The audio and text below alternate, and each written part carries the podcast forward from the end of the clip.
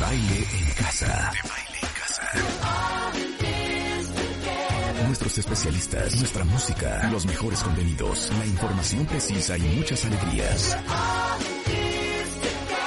Desde casa. Desde casa. De baile en casa.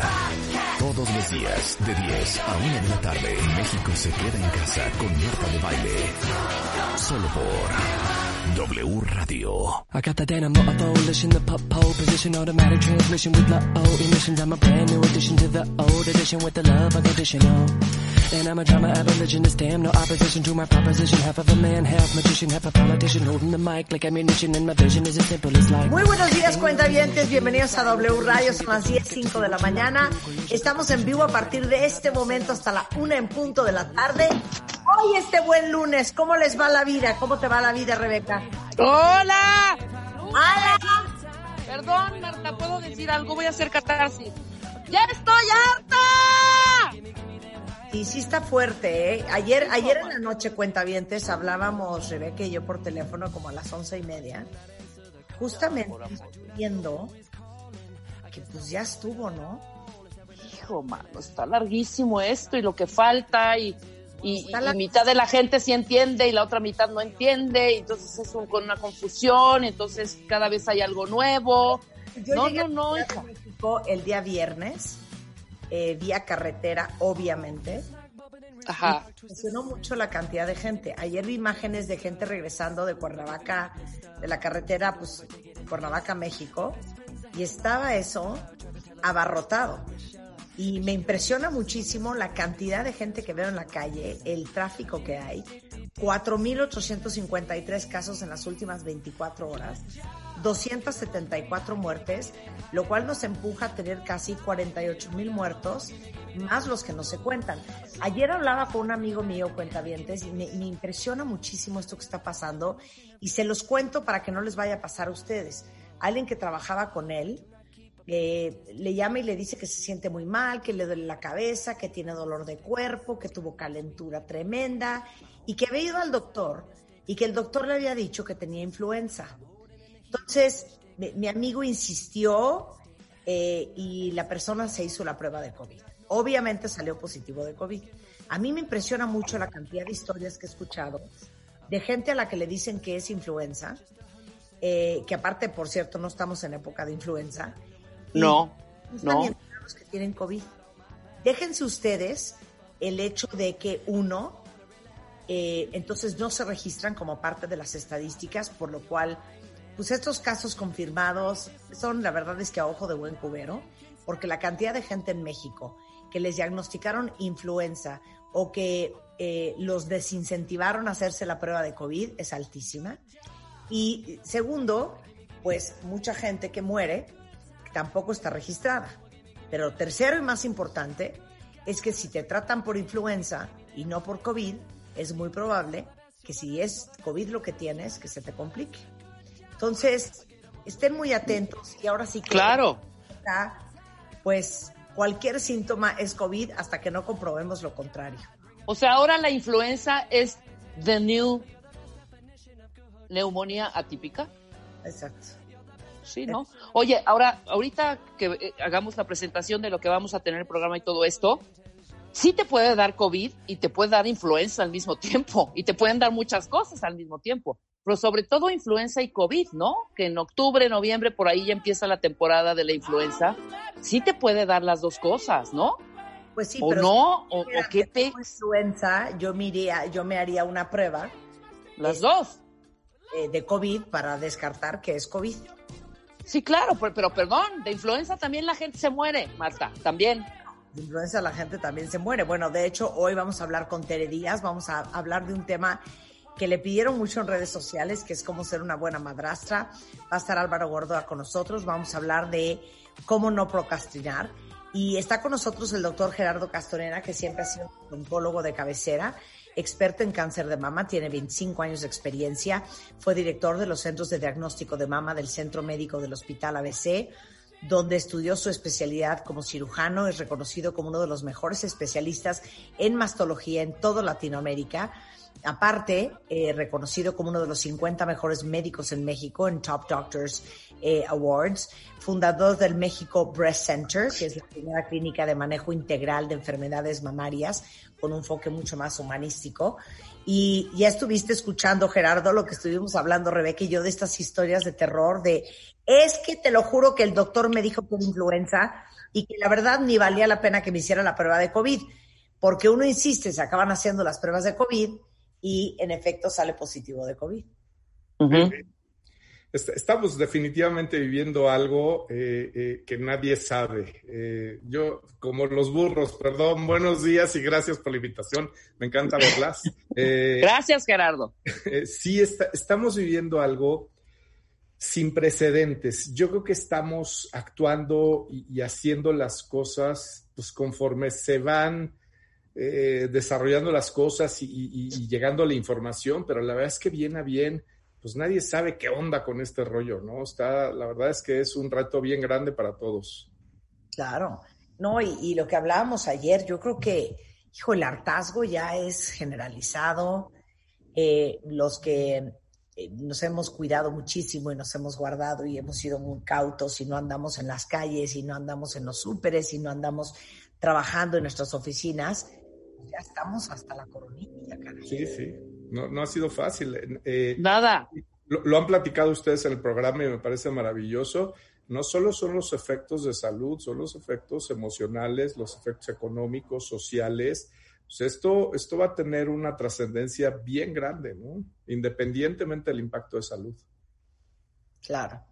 Este, pues hoy justamente invitamos a Gerardo porque tenemos dos razones muy importantes por las cuales hablar hoy sobre el cáncer. Uno es el tema del cáncer y el COVID, que dicen que obviamente la gente que tiene cáncer es un, grupo de riesgo importante. Y también por la gran preocupación, les digo una cosa, cuentavientes, de que eh, muchos no están haciendo sus exámenes recurrentes, sus mastografías, sus ultrasonidos, porque estamos en épocas de COVID. Y qué pavor, pensábamos, Gerardo y yo hablábamos de esto el otro día, el rebrote que pueda haber de casos de cáncer de mama porque por COVID no te, no te fuiste a hacer la mastografía cuando te tocaba. Entonces, dividamos esta conversación, mi queridísimo Gerardo, en dos. Primero hablemos del tema del de el COVID y el cáncer. Sí, claro que sí. Eh, muchísimas gracias. Eh, la verdad es que hemos estado muy metidos, hemos estado pues leyendo mucho, estudiando muchos, viendo todos los artículos que hay con, con relación a esto y definitivamente eh, bueno, número uno, el coronavirus es, el nombre del virus. El nombre de la enfermedad es COVID. Es decir, eh, lo, que, lo que causa la enfermedad es el coronavirus, ¿no? Entonces, eh, sabemos que todas las personas que tienen su sistema inmunológico deprimido, por la razón que tú quieras, pues son más propensos a desarrollar un contagio a desarrollar la enfermedad y a desarrollar las consecuencias graves de la enfermedad. Entonces, pues el cáncer se caracteriza por una disminución en la efectividad de tus defensas, de tu sistema inmunológico. Entonces, pues definitivamente los enfermos de, de cáncer, pues están en alto riesgo. Aquí me gustaría dividir tres grupos de pacientes. El primero es el que tuvo cáncer, ya pasó sus tratamientos y hoy está en seguimiento. Y ese puede ser un paciente que hace 20 años tuvo cáncer o que lo tuvo el año pasado, pero que no está en algún tratamiento activo. El segundo grupo es el grupo de pacientes que están actualmente en tratamientos. Fueron de reciente diagnóstico y ya sea que están en, en espera de su cirugía o de algún tratamiento como quimioterapia, radioterapia, etcétera, ¿no? Y por último, el tercer grupo, que a mí en lo particular es el que más me preocupa. Es el paciente que tiene cáncer y no lo sabe. Es el paciente que, como bien dijiste, está guardado, está haciendo todas las medidas, que está generando un cáncer, tiene un cáncer en su interior, pero pues que no se hizo la colonoscopía, no se hizo la tomografía, no se ha hecho la mastografía y está creciendo ese cáncer y nadie lo sabe, ¿no? Entonces son los tres grupos de pacientes en los que me gustaría dividir porque cada uno de ellos es bien diferente cómo lo estamos abordando y cómo lo estamos manejando. Ok, empecemos con el primero, o sea, el que tuvo cáncer y digamos que ya acabó sus tratamientos eh, y no necesariamente está en remisión. No, sí está en remisión. Este, está en remisión y está en seguimiento. Bueno, eh, algo de lo que me, saca un poco de, mis casillas con, el, medio oncológico es que eh, no se hace el suficiente hincapié, el suficiente eh, esfuerzo por hacer que los pacientes después del cáncer se alimenten adecuadamente. No hay mejor manera, lo has estado hablando mucho durante esta pandemia, me encantó el, chico este que, estuviste, que, estuvo en el consultorio con Julio, hablando, el, el nutriólogo de Nueva York, hablando de la importancia del sistema inmune y no hay otra cosa que la alimentación. Entonces, ese paciente que tuvo cáncer y que actualmente está en remisión o que está en estudios, pero que no está con la enfermedad activa, es un paciente que no está en, alto, en tan alto riesgo, pero es un paciente que tiene que ver por su sistema inmunológico mediante la nutrición. Y ese paciente, si come bien y se está haciendo ejercicio y si está haciendo todo lo que es las cuestiones que también han, ustedes, eh, han, estado hablando mucho ustedes de meditación, de hacer conciencia, de salud emocional, salud mental, es un paciente que tiene exactamente el mismo riesgo que la población general. Entonces, esos pacientes creo que dentro de todo no son el foco de nuestra preocupación. Son pacientes que si hacen las cosas, están bien. Ahora, ¿cuál es el problema que tenemos con esos pacientes? Sale el síndrome de superhombre o de supermujer, porque cuando vencen el cáncer, cuando han pasado algunos años, sobre todo si hay eh, algunas... Eh, pacientes, algunos, algunas personas que ya pasaron dos, tres, cuatro, cinco años de que fueron eh, diagnosticados con cáncer y que actualmente continúan sin la enfermedad, desarrollan esta falsa creencia de si vencí el cáncer, yo puedo vencer lo que me pongan enfrente. Entonces regresan a los malos hábitos, regresan al sobrepeso, regresan al sedentarismo, al consumo de alcohol, al consumo de, de tabaco, todas esas cosas que evidentemente deterioran su sistema inmune y, bueno, pues esos pacientes sí están en un riesgo elevado de desarrollar la enfermedad o de contagiarse. Segundo grupo. Segundo grupo, los pacientes que están en tratamiento. Eso sí nos preocupan un poquito porque no es ningún secreto, nadie quiere pararse en un hospital el día de hoy, nadie quiere irse al, al foco de contagio directamente, ¿no? Entonces, este es un grupo que representa un reto bien importante. Lo primero que tenemos que hacer con este paciente que está actualmente en tratamiento es evaluar qué es mejor, si diferir el tratamiento o arriesgarse con todas las medidas puestas en marcha para proteger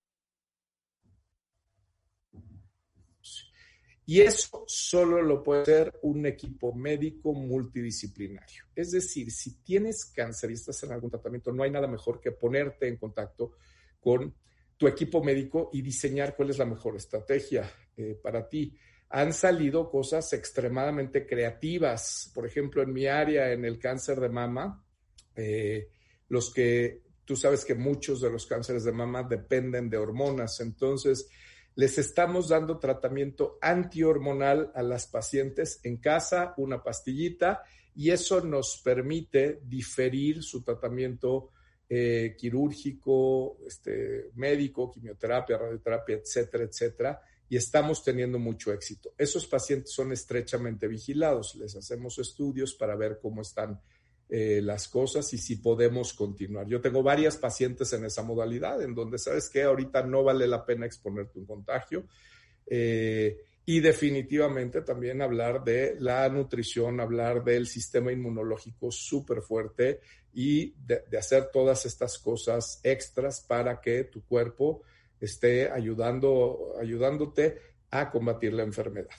Estos pacientes sí tienen que estar lo más eh, aislados posibles. ¿sí? Yo, la verdad es que tengo mis, tengo mis, este, mis consideraciones con respecto a la cuarentena de la, de la población sana. A mí me parece que esto fue una medida que no, que no, que, no condujo a nada, eh, pero definitivamente la población de riesgo, como es un paciente actualmente en tratamiento de cáncer, sí tiene que mantener esta eh, distancia, este confinamiento y este cuidado extremo para no deteriorar su salud. Sabemos que si un paciente con cáncer se contagia de coronavirus y desarrolla COVID-19, es un paciente que tiene una alta probabilidad de, eh, de desarrollar complicaciones y por ende también de, morirse de la enfermedad. Entonces, pues pone la balanza, ¿no? ¿Qué es más importante? Eh, eh, cuidarte de, que no te contagies o dejar que el cáncer avance, ¿no? Pero te repito, muchísimos hospitales, muchísimos médicos hemos estado buscando y encontrando alternativas para que esos pacientes puedan esperar a que las cosas mejoren. Ok. Y, por último, y después te hago un, par de preguntas que tengo, pero por último, el tercer grupo serían todas aquellas personas que tienen cáncer y todavía no lo saben.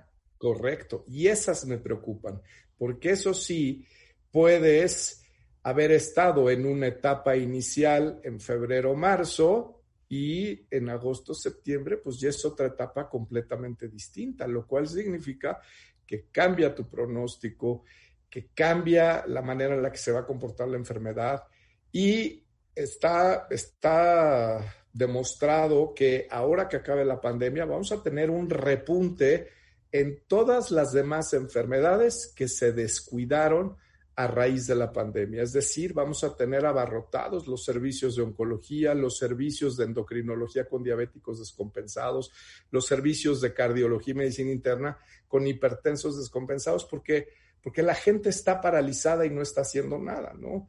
Eh, un paciente que tiene un cáncer de colon y que sigue comiendo proteínas y, y, grasas de origen animal, pues está alimentando ese colon y nadie, ese cáncer, perdón, de colon, y nadie sabe eh, que está ahí, ¿no? Entonces, eso es a lo que nos vamos a enfrentar. Hablando de mi especialidad, los oncólogos vamos a tener un sobrediagnóstico, más o menos para que te des una idea, en México Center en condiciones normales diagnosticamos 20, 25 pacientes al mes con cáncer de mama y eh, eh, en estos meses de cuarentena no hemos llegado ni a tres, ¿no?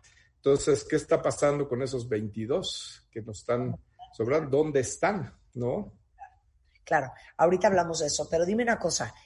Eh, el tema del cáncer y el COVID es, ¿por qué eres más susceptible a que te contagies?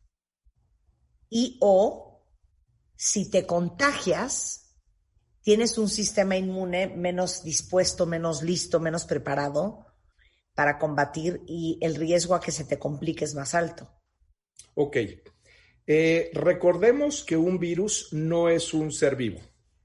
El, virus es material genético que requiere de un ser vivo para reproducirse. Esa es la definición. Por eso es que si tú dejas un virus al aire ambiente, eventualmente unos más fuertes, unos más débiles, pero eventualmente va a morir, porque necesita la célula del huésped para reproducirse y para poder seguir eh, replicándose. Ese es el punto número uno. Algo que nadie te dice es que todos los días estás contrayendo virus. Todos los días tú estás exponiéndote a virus A, B, C, D, E, eh, cualquier cantidad de virus. Tu sistema inmune lo reconoce y lo elimina. Una de las, todas las enfermedades, todas las enfermedades, la que me digas, del origen que me digas, tiene uno de dos orígenes. O se aumenta el estímulo nocivo o se disminuye la respuesta de defensa. Es decir, nos ataca un ejército mucho más grande del que podemos combatir o nos ataca el mismo ejército que siempre nos ha atacado, pero ahora mis defensas, mi fuerte, mis soldados no son tan capaces de combatirlo. Y has oído hablar, eh, esto que dicen, es, muy común escucharlo, que todos, todos absolutamente tenemos células cancerosas circulando por el cuerpo.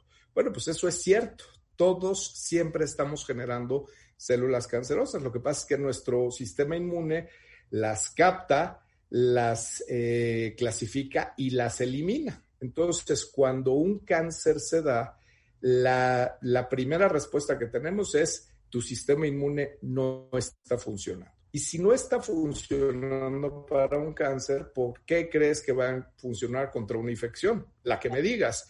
Y ahora, este COVID, este coronavirus, que es, un, es una mutación, porque déjame te digo también que yo, eh, yo, yo tomé la, la, materia de microbiología en la universidad en 1989 y ya hablamos del coronavirus. Es decir, este no es un virus nuevo. Este es una variante del virus que es nueva, pero, pero el coronavirus ha estado toda la vida, desde que se conocen los virus, ha estado presente. Entonces, eh, pues, ¿qué, ¿qué, te va a hacer creer que, que, tu cuerpo es competente contra una infección si no lo fue contra el desarrollo de un cáncer? Entonces, por eso es que sabemos que estos pacientes están en mayor riesgo. Claro. Mayor riesgo de que se complique, pero no necesariamente mayor riesgo de que te contagies. No, no necesariamente. No necesariamente.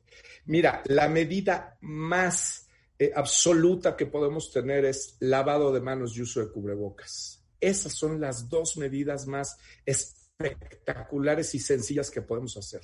Verdaderamente, las dos personas usan cubrebocas, el riesgo de contagio es bajísimo, seas quien seas y tu sistema inmune esté como esté. Ok, pero independientemente de eso, la gente que actualmente tiene cáncer, y ahorita vamos a hablar de los que no se han checado, pero la gente que actualmente tiene cáncer, eh, aparte de lavarte las manos, lo que ya sabemos, la distancia, eh, usar cubrebocas, ¿hay alguna otra recomendación que, creas que es importante decirle a todos? Definitivamente la alimentación, una, una alimentación plant-based, una alimentación basada en vegetales, comida sana que no tenga etiquetas, que no tenga eh, procesos en su producción, que no tenga azúcar, que no tenga colorantes artificiales ni saborizantes artificiales. Eso es lo mejor que podemos hacer. Hacer ejercicio, hay clases de yoga en línea, hay clases miles ahorita que puedes tomar, aunque vivas en un departamento. No sé si escucharon la historia de un cuate que, que se echó un maratón adentro de su departamento de 80 metros cuadrados, que fue una, una locura, ¿no? Pero este, la verdad es que mantenerte lo mejor que puedas. Claro. Oye, aquí hay muchísimos cuentavientes. Eh, Mike dice, yo estoy en vigilancia en el Salvador Subirán, eh, que es un hospital aquí en la Ciudad de México.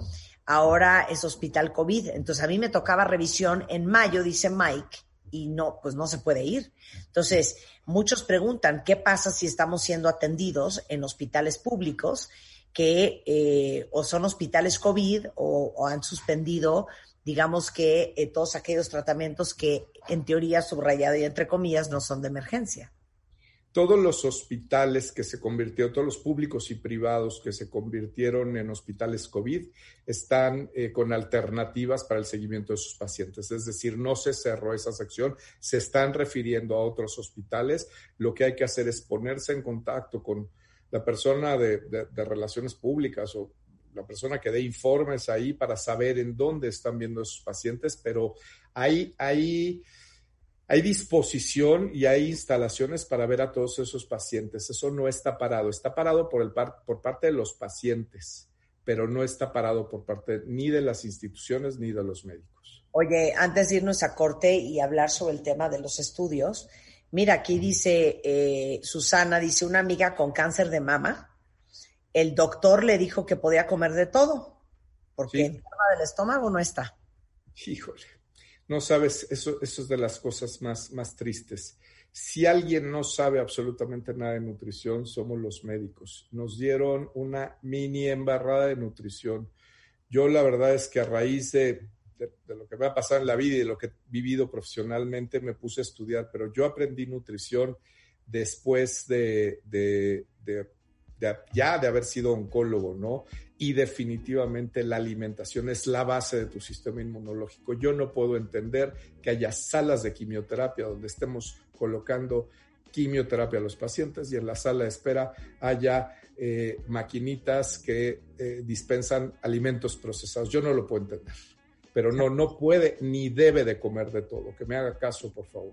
Claro. Bueno, de, hecho, déjenme decirles, eh, Gerardo, después de ser el jefe de toda la división de mama del hospital eh, ABC, del Hospital Inglés aquí en la Ciudad de México, abrió una clínica para el manejo integral del tema de cáncer de mama que se llama Mexico Breast Center. Y justamente, eh, Gerardo, y tú lo dirás mejor que yo, pero tu inquietud era, oye, no podemos atacar el cáncer solamente desde el punto de vista médico o de radioterapia o de quimioterapia este, o de cirugía. O sea, ¿dónde está todo lo demás? Y armaste un grupo disciplinario, multidisciplinario increíble de gente justamente para hacer conciencia de que el cáncer se ataca de muchas maneras. Así es. Eh, la, pregunta, la pregunta que yo le hago a todo el mundo es si tu cuerpo ya nos hizo un cáncer, ¿qué le impide hacer nosotros? Porque lo que estamos curando es el síntoma. El cáncer es el síntoma de una serie de trastornos que se llevan a cabo en tu organismo. Si no corregimos esos trastornos, si no arreglamos esas deficiencias, pues estamos jugando un poco un juego de nunca acabar, ¿no? Y eh, qué bueno que lo mencionas, sí, efectivamente, de hecho abrimos puertas el, primero de agosto, el sábado, cumplimos un año de haber abierto puertas de México Center, estamos muy felices. Y la verdad es que hemos tenido una excelente respuesta por parte de las pacientes. La verdad es que hemos tenido una retroalimentación padrísima. Pero a lo largo de este año nos estuvieron pidiendo de, oye, está padrísimo que me atiendas este, toda la cuestión mamaria y los senos y todo eso, pero pues sí, ¿por qué no haces Papa Nicolau? ¿Y por qué no tienes un endocrinólogo que vea tiroides y que vea diabetes y que vea menopausia? ¿Y por qué no tienes una dermatóloga? Si es una de las cosas que nos este, aquejan a las mujeres. Y bueno, pues desde hace, y a raíz de esta, de esta creatividad que hemos tenido que desarrollar a raíz de esta pandemia, pues desde hace tres meses ya no somos un centro de mama, ya somos un centro de cuidado integral femenino porque ya tenemos endocrinólogo, el doctor Odette Stempa, a quien conoces muy bien, ya se integró a nuestras filas. Tenemos eh, también ginecología para ver todo lo que es cuestiones pélvicas y todo lo que es cuestiones de embarazo y parto, si, se necesita, ¿no? Que hace los papanicolaos. Y tenemos también una dermatóloga, la doctora Pilar Simón que, ve toda esa parte y, la verdad es que estamos creciendo y ahora ya somos una respuesta integral para todas las necesidades que tengan las mujeres, sanas y no sanas. Y nutrición. bueno, Michelle, Michelle, la doctora Michelle Hernández, que es médico integrativo, que es, es, todavía un poquito mejor que, un nutriólogo porque es una persona que ve toda la parte integral del paciente con una base muy sólida y muy fuerte en eh, nutrición y suplementación natural. Así que sí, estamos súper completos y, y, la verdad es que estamos muy contentos porque, porque, como dices tú, vemos a la paciente de forma integral y no corregimos un síntoma ayudamos a las pacientes a que caminen hacia una vida saludable y, la verdad es que estamos muy, muy contentos. Ha sido tiempos difíciles, pero han sido tiempos en los que la creatividad ha salido y estamos haciendo, estamos haciendo proyectos, protocolos, estamos haciendo, por ejemplo, estamos dentro de MBC, estamos organizando un grupo para eh, toda la cuestión de sobrepeso y obesidad. Es decir, estamos haciendo cosas muy, muy interesantes. Así que, pues estamos, la verdad que muy contentos. No, bueno, y aparte están abiertos. Eh, de hecho, ahorita regresando del corte, eh, vamos a hablar del hecho de que el cáncer no sabe que hay COVID, el cáncer no sabe que estamos en cuarentena, el cáncer no sabe que estás encerrada en tu casa y el cáncer no te va a esperar a que cumplas un año para que para que, o dos o tres, para que te hagas lo que te tienes que hacer, el estudio, no importa si es mama o si es una colonoscopía o cualquier otro estudio. Eh, lo importante que es que no se nos pase nuestra fecha anual y de eso vamos a hablar regresando del corte, no se vaya. W Radio 96.9 al aire.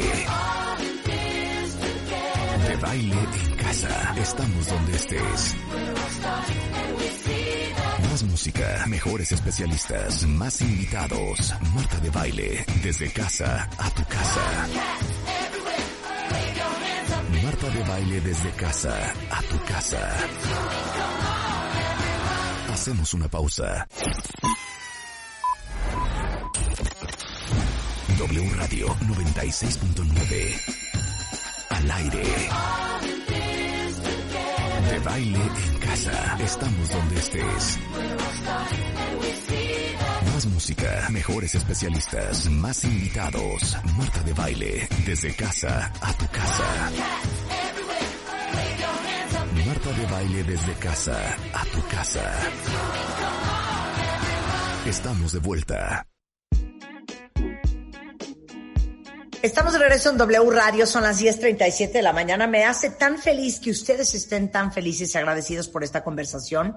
Estamos hablando del cáncer y el COVID en tres grupos diferentes. Los que tuvieron cáncer y están en remisión, los que están en tratamiento de cáncer y los que tienen cáncer ni siquiera están enterados. El doctor Gerardo Castorena, que es eh, eh, cirujano oncólogo, experto en cáncer de mama, tiene más de 25 años de experiencia director de, eh, eh, y fundador del Mexico Breast Center.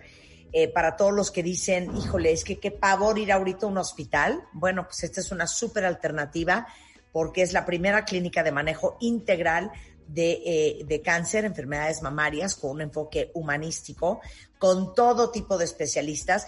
Y lo digo, Gerardo, porque fíjate que ahorita los estoy leyendo a ustedes en Twitter y dice, por ejemplo, Arlette, que su mamá la operaron de cáncer de vejiga a finales de enero.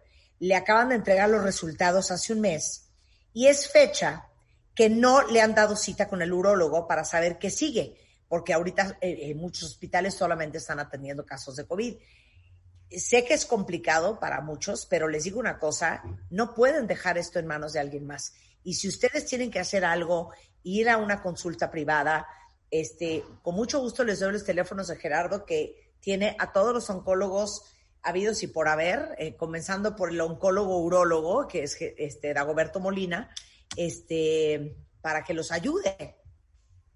Definitivamente, no, no dejes, si ya tienes un diagnóstico, no dejes tu salud en manos ni, ni, le des la responsabilidad a alguien más. Busca opciones, busca siempre un plan alternativo.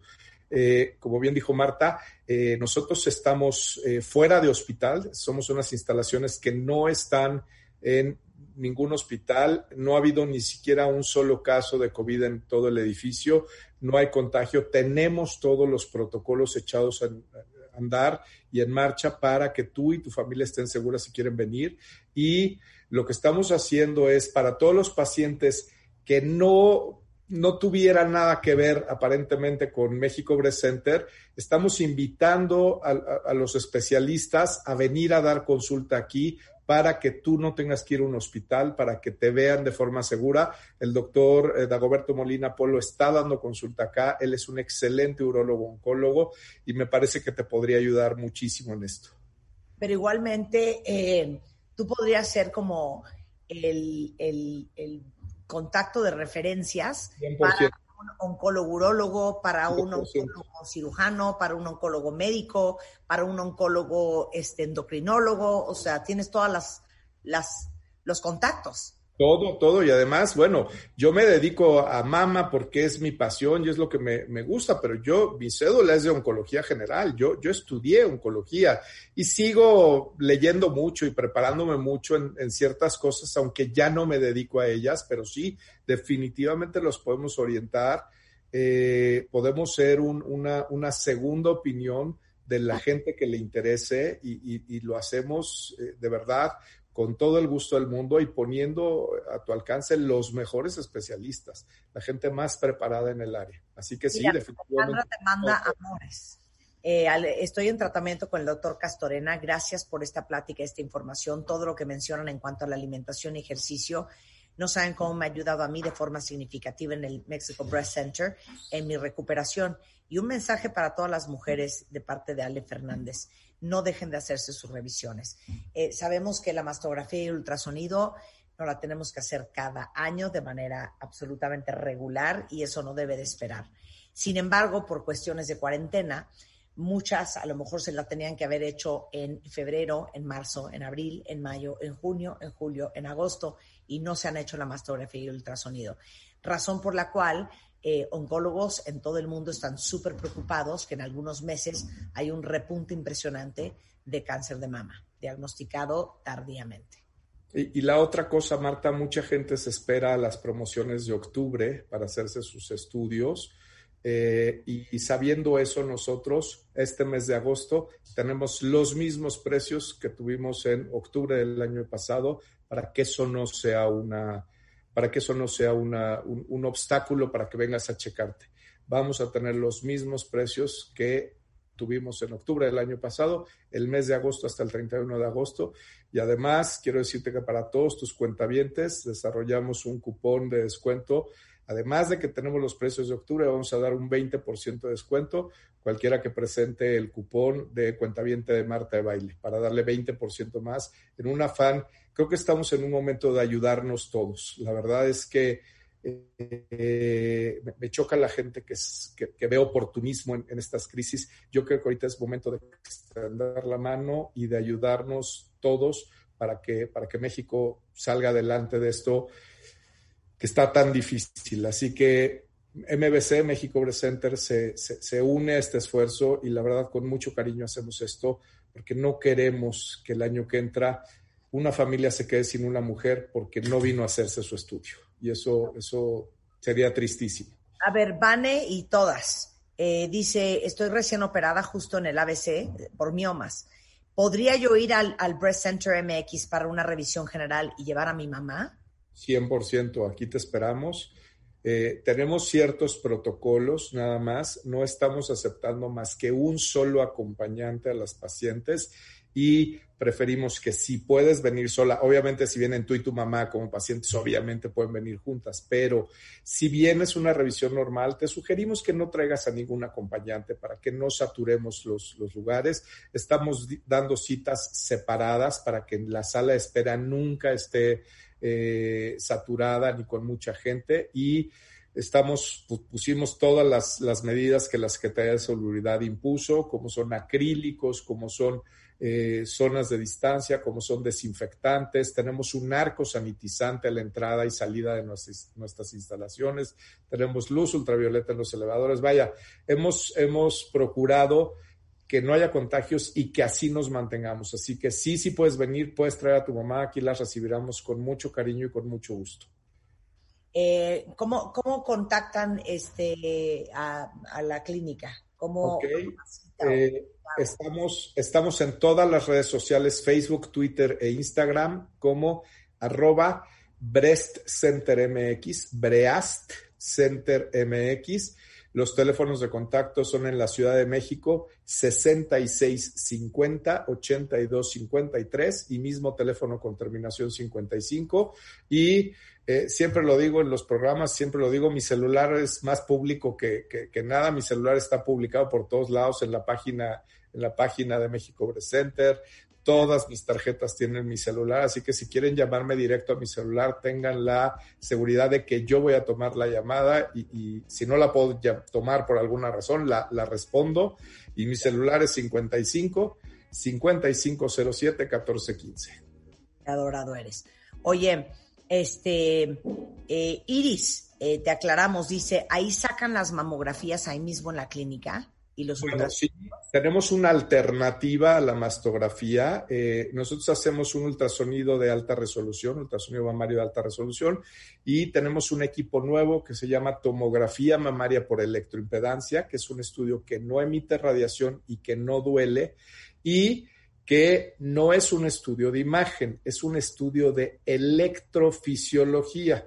Eso suena como rarísimo. Bueno, todo mundo conoce el estudio más clásico de electrofisiología, que es el electrocardiograma, que no te saca una foto del corazón, lo que hace es decirte cómo funciona el corazón mediante su capacidad de conducción eléctrica. Esto es exactamente lo mismo. Esto es un aparato que nos mide la salud mamaria mediante el funcionamiento de los tejidos. Sabemos, por ejemplo, que un cáncer no conduce electricidad. Entonces, si tenemos un brinco en este estudio, pues eh, realmente estamos detectando que hay algo más. Cuando hacemos la correlación entre el ultrasonido y la tomografía mamaria, que es un estudio anatómico y un estudio fisiológico de funcionamiento, podemos evitar el uso de la mastografía en un alto porcentaje de las pacientes. Hay pacientes que a pesar de esto le seguimos mandando a hacer mastografía, pero son las menos. Hacemos los estudios aquí, sí, eh, también tenemos toma de laboratorios, tenemos un convenio con, eh, ¿puedo decir el nombre? Claro. Tenemos un convenio con Biomédica de referencia con Clarita Lao, que se ha portado estupenda. Y además tenemos un descuento también para las pacientes que se quieran venir a hacer laboratorio. Tenemos, vaya, tenemos lo que, lo que necesites aquí adentro de nuestras instalaciones de forma muy segura. Oye, Palo de la Torre te manda a saludar, la doctora Paloma de la Torre. besos, Paloma, pasa, Paloma. Es cáncer de mama, pero también de útero, pero también de endometrio, de ser vulva, de vagina, todos hay que cuidarlos. Todos hay que cuidarlos, sí. Hoy estamos hablando de cáncer en general, no estamos hablando de cáncer de mama. Eh, recuerda que con nosotros está el doctor José Antonio Posada, que ve todo lo que es la parte de cáncer ginecológico y que es estupendo te, repito, aquí estamos preparados para ver lo que sea. Yo veo mama, pero tengo gente que ve todas las cosas. Eh, Jos Posada es uno de los, de verdad, de los cirujanos más talentosos que yo conozco. Es un tipazo y es un cuate que está súper bien preparado. También da consulta aquí en MBC para todas esas pacientes. Y te repito, ya estamos en posibilidad de hacer Papa Nicolaos y estudios de ultrasonido pélvico. Vaya, no necesitas moverte. Si, vienes aquí a MBC, le damos solución a tu, a tu problema. All in one. Sí. Están ubicados en la Ciudad de México, en eh, las lomas de Chapultepec. Este, y bueno, todas las que tengan dudas, eh, manden un, un tweet arroba Breast Center MX. Mira, Ana dice, yo tengo un quiste en el seno derecho en el IMSS, la jefa de los doctores decidió que me lo tenía que quitar. Sin embargo, el radiólogo dijo que no era necesario porque era un quiste líquido. ¿Es correcto o debo extirparlo? En fin, hay muchas dudas en redes eh, que vale mucho la pena que te eches un clavado, Gerardo, tú y tu equipo, para que lo revisen. Yo siempre contesto todos los mensajes, este, yo y mi equipo, como bien dices, Facebook, Twitter, Instagram, lo que nos manden, estamos nosotros contestando. Claro, mira, eh, Paola dice, mi mamá tiene linfoma no Hodgkin, pero está estable, solo que no ha recibido consulta desde el mes de marzo y no sabemos qué va a pasar porque el hospital se convirtió en hospital de COVID. ¿Qué hago? También aquí está con nosotros el doctor José Alberto Serrano, que es oncólogo médico y que ve todas esas cuestiones. También te puede dar una consulta. Otra cosa que les quiero decir, cuando no es necesario que revisemos un paciente, es decir, una paciente que tiene una bolita y es primera vez, pues sí la tenemos que revisar, pero todas las consultas de seguimiento estamos haciendo telemedicina, estamos haciendo consultas por Zoom, estamos haciendo consultas por, por, teleconferencia, por videollamadas, para que no tengan que salir de su casa. Y el doctor Serrano es parte de nuestros especialistas, a eso se dedica y puede darle una opinión si ella gusta. Bueno, toda la información eh, se las voy a poner ahorita en Twitter, pero igualmente es Breast Center MX en Twitter, en Instagram, en Facebook igualmente. Este, y eh, nuevamente, si nos das tu teléfono, Gerardo, eh, tanto el de la clínica, y qué animado que diste tu celular.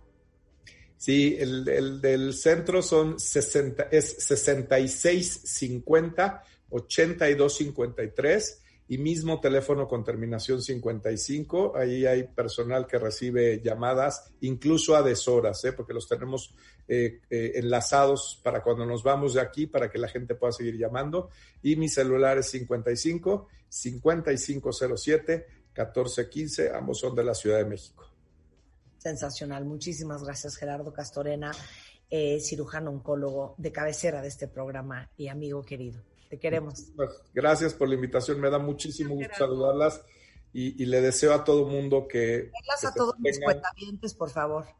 Que, se, mantengan sanos, que, que, esto termine pronto y que regresemos. Yo, todavía no entiendo lo que es la nueva normalidad, yo quiero que regresemos a la normalidad como era antes. Eh, y te repito, ya tiene tu gente, Marta, el cupón de descuento para tus cuentavientes. Esto es exclusivo para los, los cuentavientes de, Marta de Baile, con 20% para los servicios que tenemos aquí en MBC.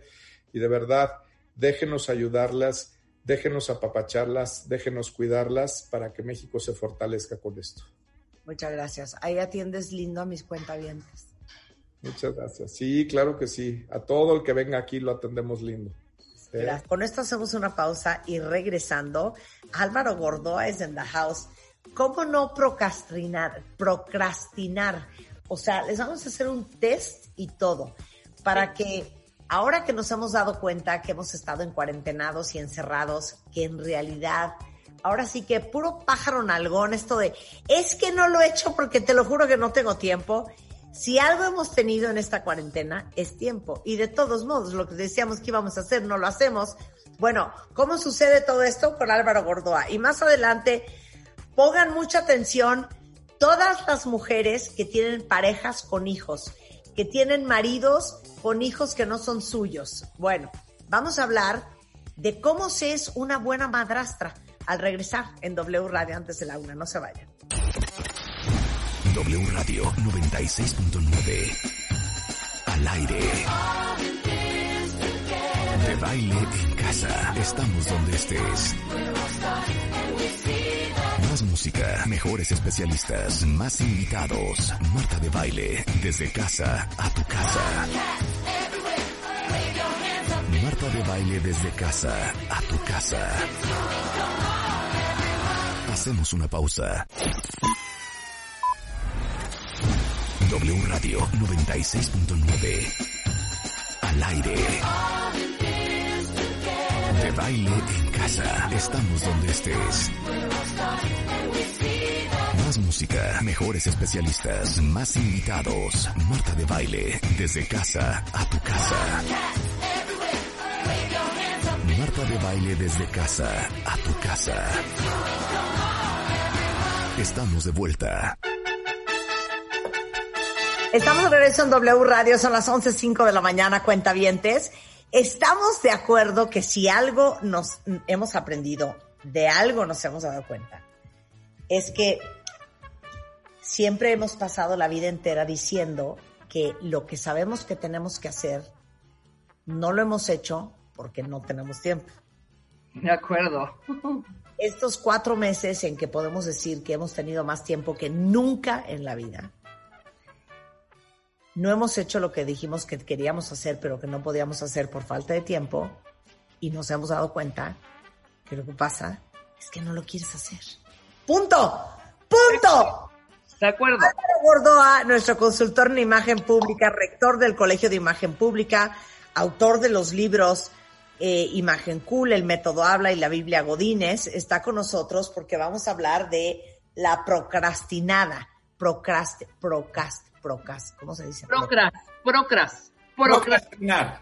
Procrast- Procrastinar. La, la procrastinada. O sea, ¿cómo hacerle para no procrastinar? Yo les voy a hacer una confesión. Sí. O sea, según yo, siempre he dicho que si tuviera tiempo haría cuatro horas de ejercicio diario.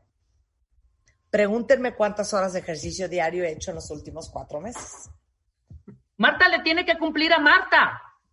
Ponte ese post-it. Media, ni media, ni media, ni media, ni media.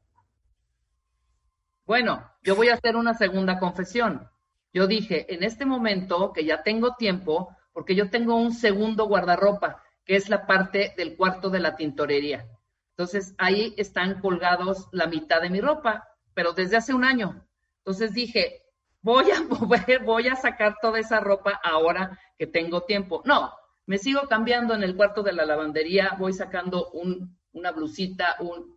No lo he hecho, no lo he hecho para nada en estos cuatro meses.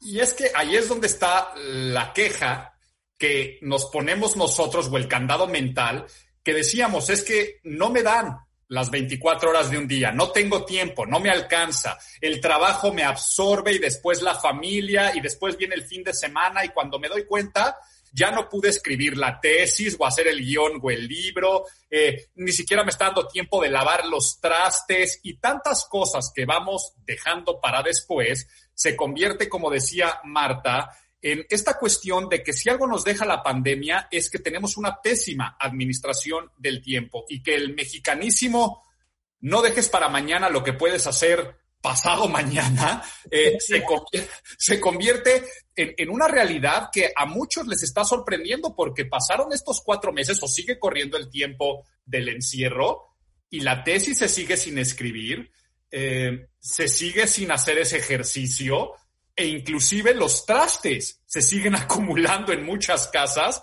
cuando lo que te está sobrando en este momento es tiempo. Ahora, el procrastinar como un tema de imagen pública, vamos a entenderlo que cuando una persona no consigue lo que se propone, siempre será percibida como mediocre, poco productiva. Pero también vamos a darnos cuenta que el tiempo y nuestro tiempo se encadena con el tiempo de los demás. ¿Qué es esto? Una persona que vive en el lo hago mañana, lo dejo para después y en cualquier definición que quieras darle a procrastinar, que es eso, es aplazar los, los, los tiempos, hace que vivas en un cuadrante de cosas que son todo el tiempo urgentes. Es como cuando estabas estudiando y el profesor te decía, eh, dentro de un mes se entrega el trabajo final y tú decías, ah, hay un mes y lo ibas dejando pasar en vez de ponerte a trabajar en ese momento, que es algo importante, pero no es urgente, lo vas dejando pasar hasta que 24 horas antes, que ya tienes la entrega final, lo importante se convierte en urgente. En ese momento suben los picos de estrés. Al subir el estrés, baja la calidad. Empiezan a haber problemas de relaciones interpersonales porque te peleabas con los miembros del otro equipo. Es cuando las urgencias ya no podías manejarlas porque no servía la impresora y eso forzosamente va a afectar la percepción, en este ejemplo y supuesto que estoy poniendo, de que eres un mal alumno y afectaba tu calificación y yo qué sé. Pero así nos pasa constantemente en la vida. Si tú dejas hasta las tareas básicas del hogar, como limpiar los trastes, decía, o hacer la cama, o cosas más importantes de tu chamba, al deadline, al punto en el cual ya no puedes dejar las cosas ni aplazarlas un poco más, va a haber de dos o que no lo entregues y que no lo hagas y que digan qué mal trabajador eres o qué sucio eres o qué cochino eres porque estás viviendo en ese mugrero, o que cuando lo hagas tú te sientas tan estresado que tu ejecución no sea fina, no sea puntual y seas percibido entonces como una persona de mala calidad o mediocre. Cochino. Ajá, cochino, cuando era tan sencillo como muchas recomendaciones que vamos a dar aquí para cómo no procrastinar y dejar de aplazar las cosas que tenemos que hacer. ¿Por qué Marta decía lo del ejercicio? ¿Por qué lo de la ropa, Rebeca, de tenerla, este, de, no hacer esa auditoría o limpieza de nuestro guardarropa que teníamos propuesta? ¿Por qué son y por qué se está dando en esta pandemia? Vamos a verlo y vamos a ver cómo salir de esos cuadrantes del urgente y lo importante. A ver, pregunta para todos, y ya me lo están aquí confesando. Díganme qué siempre han dicho que quisieran hacer, pero no tienen tiempo y que a cuatro meses de encierro no lo han hecho. Mira, aquí Carla dice, Marta, yo también siempre dije, si yo no trabajara, haría dos horas de ejercicio diario. No he trabajado desde marzo y hago más o menos media hora, una hora y ni siquiera es todos los días.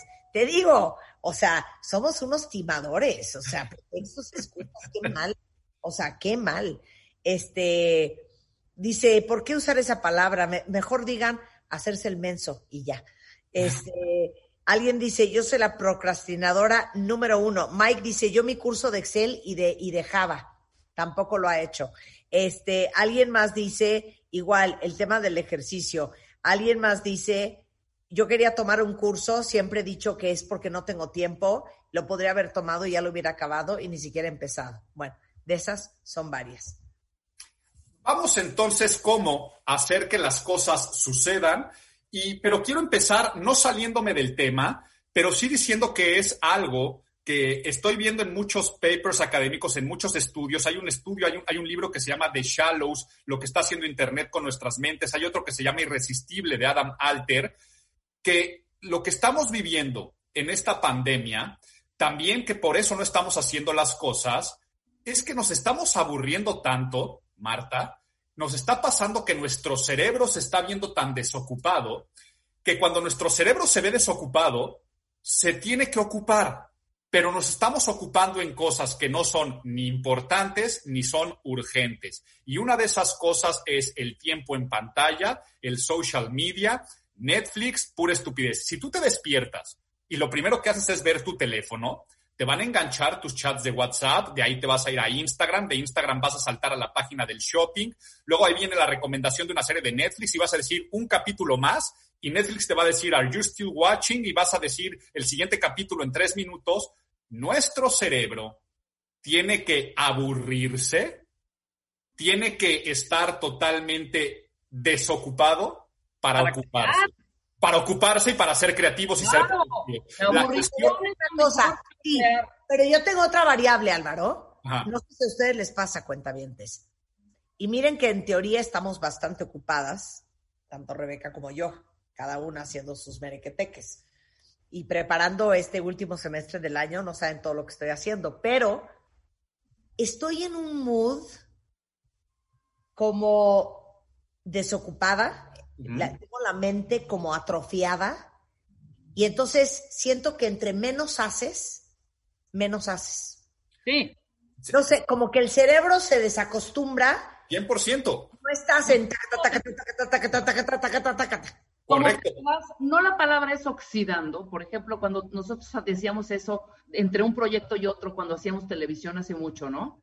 O sea, si, si pasaban ya tres semanitas de no tener el siguiente proyecto, así- ya era hasta de broma decir, nos estamos oxidando, nos estamos oxidando, porque estamos conscientemente, o sea, con perdón, constantemente haciendo y haciendo y haciendo cosas.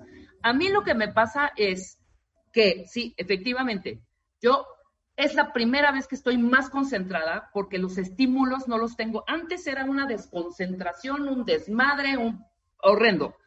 Pero ahora no es, como dice Marta, es eso de, es como una lentitud que no es oxidación, no es falta de motivación tampoco, pero tiene que ver muchísimo también este encierro en donde, claro, lo urgente no es guardar tu, tu ropa, güey. Lo urgente tal vez es cerrar un deal, ¿no? Que estás eh, eh, constante, que, eh, por el que estás peleando por el, o, por el producto que vas a sacar. O sea, lo urgente ahorita no es treparte a una bicicleta a bajar de peso, ¿no? Sino organizar a tu equipo que está trabajando a distancia. O sí, o sí. Mira, aquí dice Samantha, yo quería pintar toda mi casa y depurar la despensa. Ni una ni otra hasta el día de hoy. Y es que va- vamos a ver por qué se dan este tipo de cosas. ¿Por qué no pintó su casa? ¿Por qué no depura la despensa? ¿Por qué este, no, es, no, haces, no terminas tu tesis?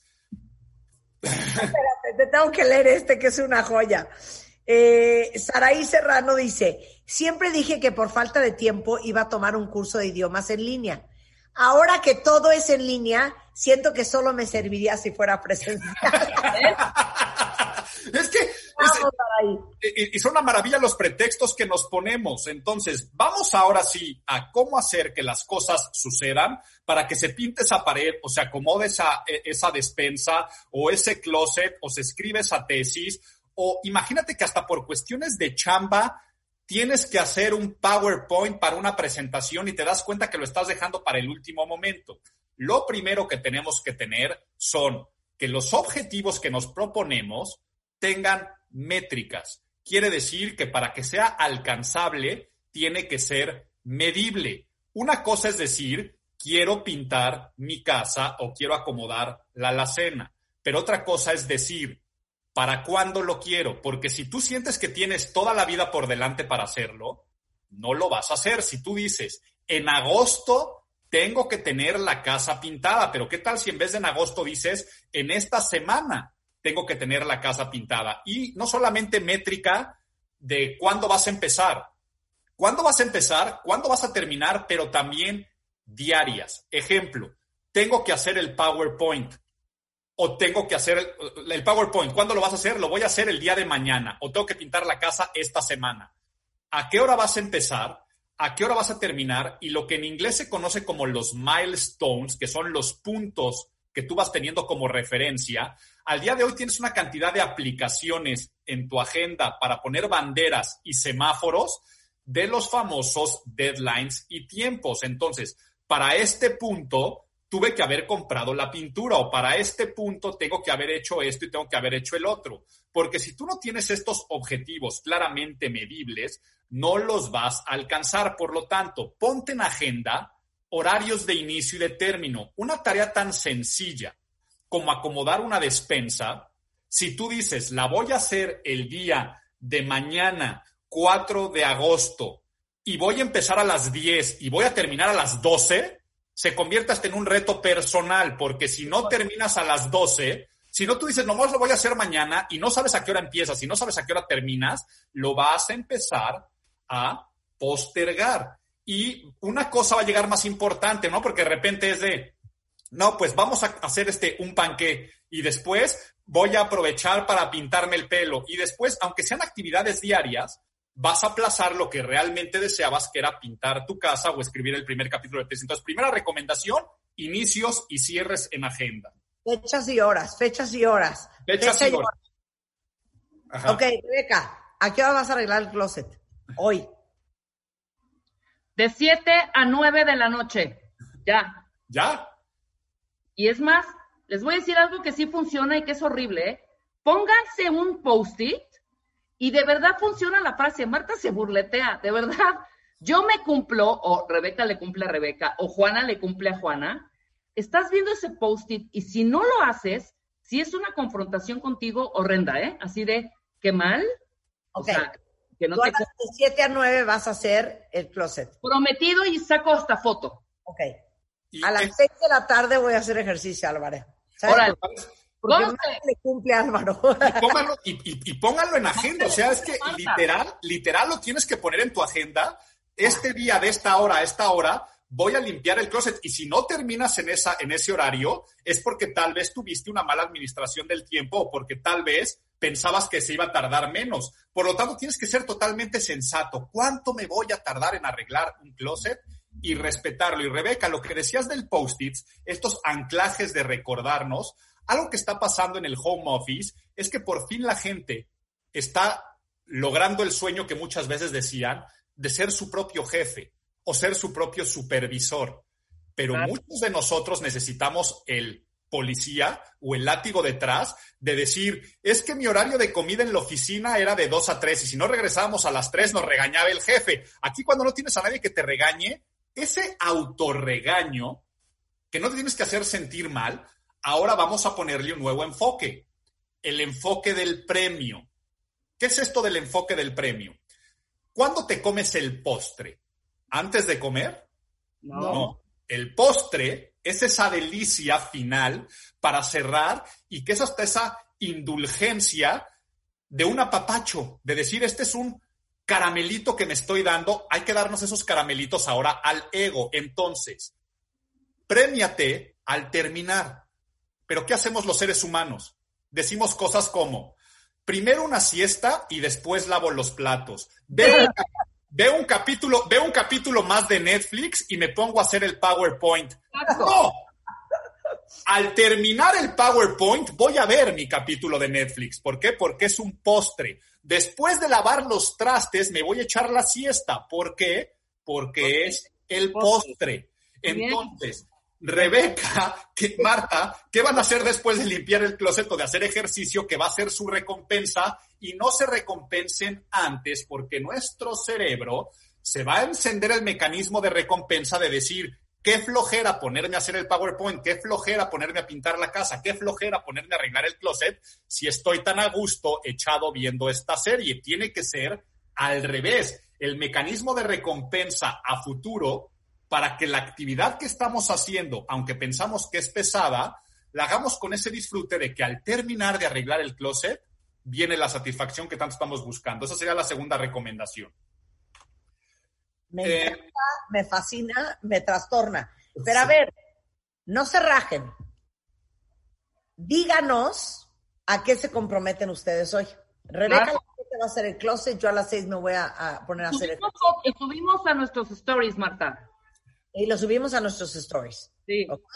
¿A qué se comprometen ustedes? Mándenmelo en Twitter. Muy bien. Adelante. Tercer punto. Ah, una, una técnica que me encanta, que cuando yo me puse a investigar seriamente sobre este tema ya desde hace mucho tiempo, es una que se llama la regla de los dos minutos. Esta regla de los dos minutos viene en un libro que se llama Getting Things Done, haciendo que las cosas sucedan, de David Allen. ¿Y cuál es esta regla de los dos minutos? Que tú en vez de enfocarte en todas las dos, tres horas o en la tesis o el libro que quieres escribir y ver el objetivo a manera macro, que lo vas a sentir como una este, lápida enorme que te pesa y que te cuesta de decir qué flojera que lo tengo que hacer o qué flojera que tengo que ponerme a hacer una hora o dos horas de ejercicio, lo que vayan a hacer, o qué flojera tener que pintar la casa que te centres y te concentres en los primeros dos minutos. O sea, los primeros dos minutos de escribir una tesis tal vez es abrir el archivo de Word y empezar a hacer el índice, yo qué sé, o eh, los primeros dos minutos de pintar esta parte de la casa, que es echar la pintura, revolver la mezcla o lo que sea y empezar a pintar esta esquinita. Si tú te centras en los primeros dos minutos, lo que dice este libro es que después empieza un efecto de bola de nieve.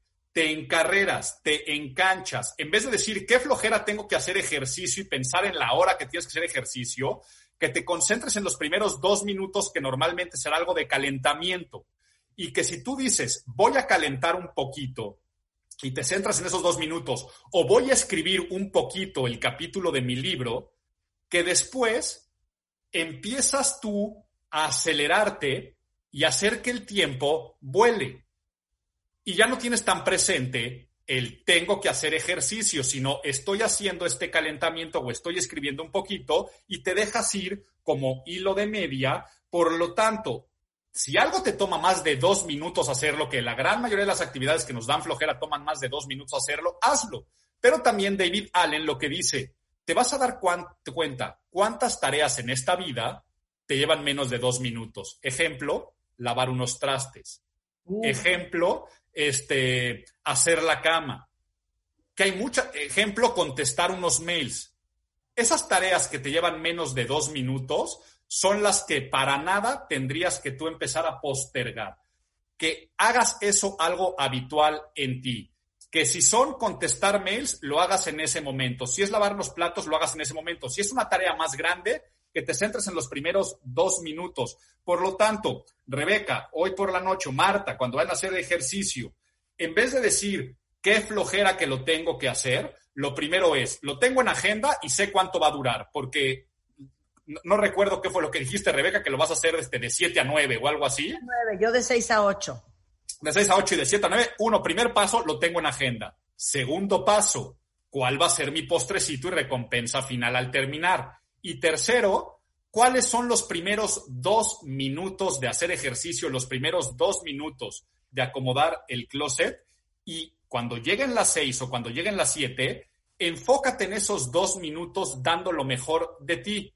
Porque esa programación mental, nuevamente digo, se hace una bola de nieve, que los dos minutos se hacen cuatro, los cuatro se hacen ocho, después ya vas en 16 minutos y cuando te das cuenta, hasta terminaste antes o estás escribiendo una tesis y ni siquiera te estás dando cuenta cuánto tiempo estuviste pegado a una pantalla. Esto de David Allen, créanme, esta recomendación es oro puro para que se hagan las cosas, centrarte en los dos minutos. Siguiente, siguiente recomendación. ¿Quién va a ser esa persona? ¿Quién va a ser ese policía que va a ser el malo de la película cuando tú no te puedas dar resultados a ti mismo.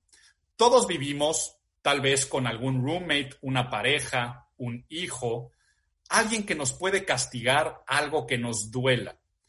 Créanme que ese tipo de situaciones y cosas, el tener un supervisor, por eso en las oficinas existen los puestos que supervisan, que son los que se convierten en gerentes o directivos porque sus funciones son las de control. ¿Quién puede tener esas cuestiones dentro de ti cuando a ti te está faltando. Sí, Rebeca, estoy totalmente de acuerdo con lo de los post-its. Tendríamos que ser nosotros nuestros propios supervisores, nuestros propios policías, nuestros propios inquisidores cuando no hacemos las cosas, o sea, la persona que nos castiga. Pero ¿quién puede ser esa persona que sea mi cómplice? Ahora, esto hazlo de forma lúdica. ¿Qué es esto? Un juego este policía no tiene que ser un policía malo que te regaña. Puede ser una persona con la que apuestas. Entonces, si Marta, tienes a una persona con la que te castigas, tienes que dar este un dinero, tienes que hacer una cuestión porque no hiciste ejercicio ese día, o Rebeca, si tú tienes una persona a la cual le digas, hoy tengo que hacer mi closet. Si no hago hoy el closet, ¿qué es lo que vamos a apostar? ¿Qué es lo que voy a perder? porque esa persona nos va a empezar a dar ciertos latigazos.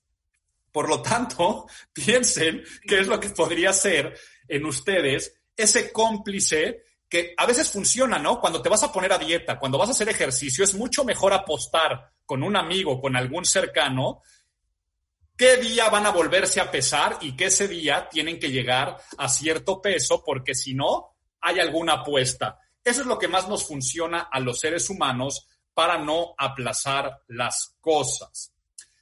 Siguiente punto, delegación. Hay cosas en esta vida que no son importantes, pero son urgentes. Son los famosos bomberazos. ¿Qué pasaba Rebeca o qué pasaba Marta fuera de la pandemia si algún día de repente te decían es que en la casa hay una pequeña fuga de un lavabo y ustedes estaban ustedes estaban en este, las oficinas de Televisa Radio o ¿Qué pasa si de repente el perro estaba un poco enfermo, sucio o se le pegó un chicle y tenía una raspa? ¿Qué hacías si estaban ustedes en las oficinas allá en Polanco y no en casa? Es pregunta, a ver, Marta, Rebeca, ¿qué haces si de repente te mandaban un mensaje, un hijo o alguien te decía que algo había pasado así en casa? Por ejemplo, si Benita me hablaba, ya se inundó la casa porque se rompió no sé qué en ese momento. Sí, hablaba yo al, coordinador de aquí, le digo, oye, está pasando, puedes subir y ayudar a, Benita para que, a ver, Benita, veme diciendo nada más qué está pasando y todo eso. Sí, ya subí. ¿Qué pasa? Estás hincada viendo cómo compones el tubo. Correcto. Ya me ha correcto, correcto. O le estás, estás tú limpiando al perro, cepillándolo y quitándole el chicle, que normalmente hubieras regresado a casa y te hubieran dicho, pues no sé, llegaron de la estética canina o algo pasó. La ropa del fin de semana se pudo haber lavado hoy. Ajá ¿Qué hice yo? Lavé bikinis, trajes de baño, ¿por qué no? Uno de los edredones de mi cama, me seguí desmanchando un short de Juan, ¿por qué no me puse a planchar? O sea, no sabes, le invertí siete horas a la ropa ayer. Y entonces, por favor, aquí no me vayan a malinterpretar. Todas esas cosas también se tienen que hacer, pero son cosas que son urgentes Sí, que el perrito se le haya pegado un chicle o que tengas una fuga, pero no es realmente importante para los objetivos que tú te propones. Por eso la primera recomendación son métricas. ¿Qué es el objetivo? Si tu objetivo es hacer ejercicio, sé en eso y no en planchar. Si tu objetivo es que la ropa se estar yo desmanchando un short ayer en vez de estar trepada en la maldita caminadora. Exacto. Exacto. Exacto. Entonces, tienes que empezar a decir ¿quién más puede hacer esta actividad? O esa actividad es la que pateo. No la, de arreglar, no la de arreglar el closet, no la tesis, no el pintar la casa. Lo que pateo es limpiar los shorts o lo que pateo es quitarle el chicle que se le pegó al perro. ¿Esas cosas las puede hacer alguien más? Si la respuesta es sí, que lo haga alguien más, delégalo y nada más supervísalo. Si nadie más lo puede hacer, esa es la actividad que tendrías que estar pateando. Voy a hacer ejercicio y al terminar ejercicio limpio los shorts. Ese es el problema. Cuando en tu casa tú eres el, tú eres el alguien más. Tengo malas noticias, ¿eh? Malas noticias. Mi mamá lleva 20 años y, bueno, de un año para acá ya vive sola y todo ese rollo. Lleva 20 años diciendo, tengo que arreglar ese cuartito. Así, ¿Qué vas a hacer mañana? No, arreglar ya el cuartito.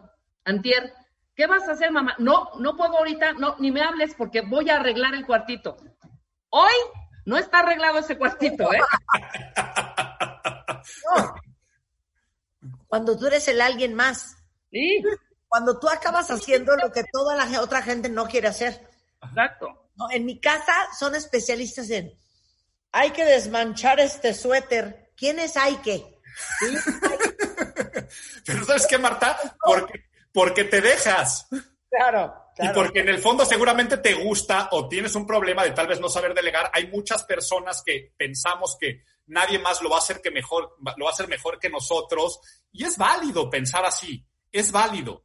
Lo único es que entonces no te quejes de que tienes una mala administración del tiempo y que no estás consiguiendo lo que realmente deseas o que cuando lo vas a hacer dices que no tienes tiempo y baja la calidad y sube el estrés. Porque aquí viene, aquí viene otro candado mental que muchos seres humanos se ponen. Es que yo soy mejor trabajando bajo presión. No, bueno. E, esa, esa cuestión laboral de decir, es que yo lo dejo todo al último minuto porque me entra como un calorcito y una energía en el cual me puedo enfocar. A ver, eso nos pasa a todos los seres humanos en la ejecución hay momentos donde las cosas tienen que hacerse y cuando las cosas tienen que hacerse, nuestro cuerpo empieza a generar todos estos neurotransmisores, como puede ser la noradrenalina y, y un cortisol bien encaminado del estrés que te pone alerta para cuando tienes que decir y hacer las cosas. Eso es normal en cualquier proceso creativo, pero también cuando llevas a la ejecución en el plano de ya tener que estar escribiendo o estar limpiando, tu cuerpo reacciona de esa forma. Lo que pasa es que cuando tú lo dejas para el último y sabes que la ejecución tiene que ser tan fina que si no lo haces en ese momento te va a regañar el jefe o el cliente con el cual ya te pagó y no habías tenido la entrega.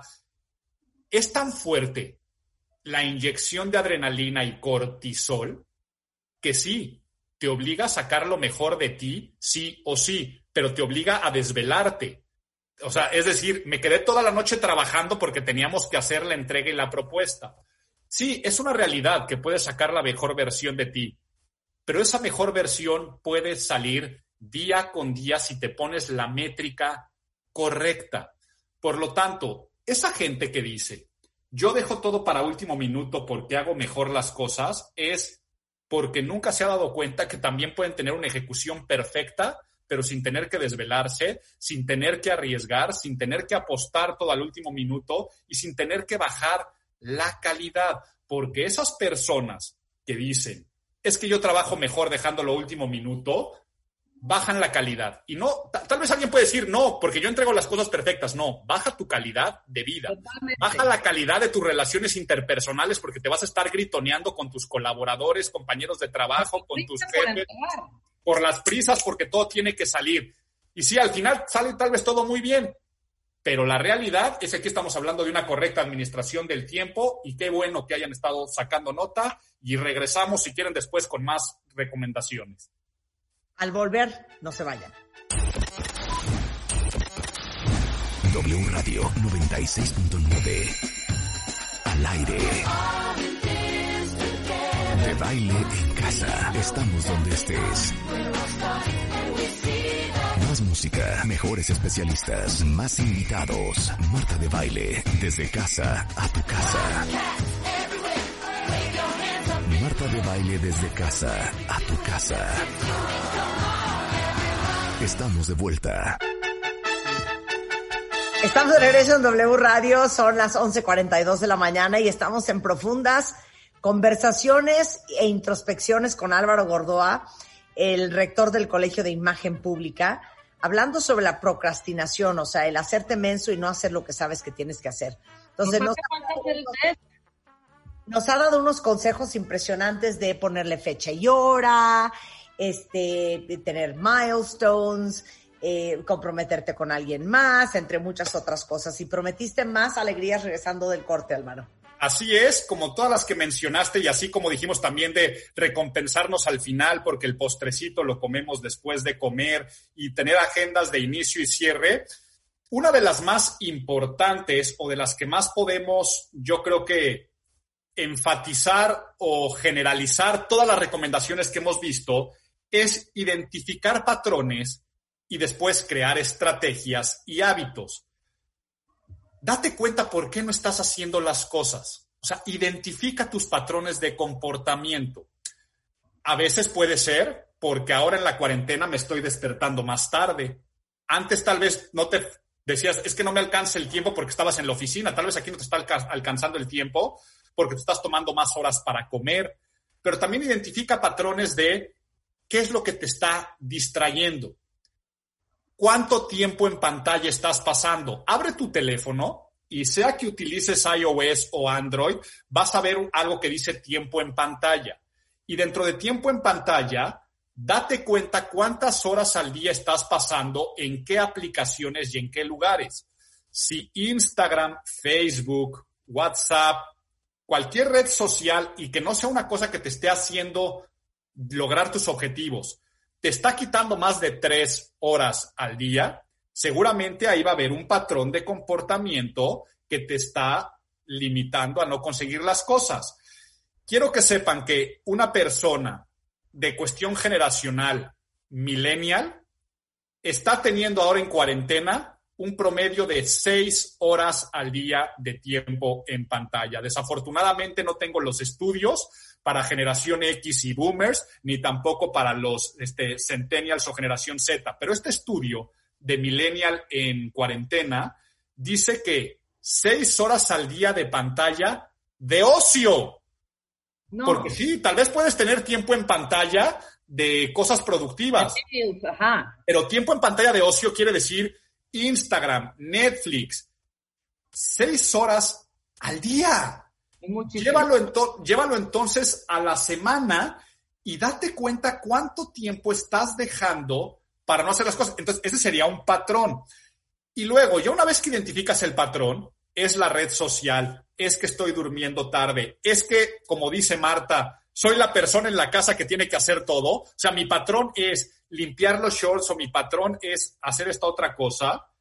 Lo que tienes que hacer es crear una estrategia y esa estrategia puede ser, voy a dejar únicamente tiempo de redes sociales esta media hora al despertarme o después de comer una horita o antes de irme a dormir esta otra media hora. El resto del día prácticamente lo tengo prohibido, andarme distrayendo. Y cuando tú te das cuenta que agarraste tu telefonito y abriste otra vez Instagram, tener ciertos candados y hábitos para cerrarlo y que puede ser tan sencillo como doy de baja la aplicación o me bajo estas aplicaciones que no me permiten utilizarlas en ciertos horarios o guardo mi teléfono en un cajón para después empezar a desarrollar hábitos y rutinas, ¿Qué es lo que nos está faltando en esta época de confinamiento y en esto que le seguimos llamando cuarentena. ¿Qué pasaba? Tú antes decías, me tengo que despertar a esta hora y bañarme a esta hora y desayunar este tiempo, porque si no, no me dé el tiempo de traslado para llegar a la oficina. Y una vez que llegabas a la oficina, tenías tus rutinas y rituales.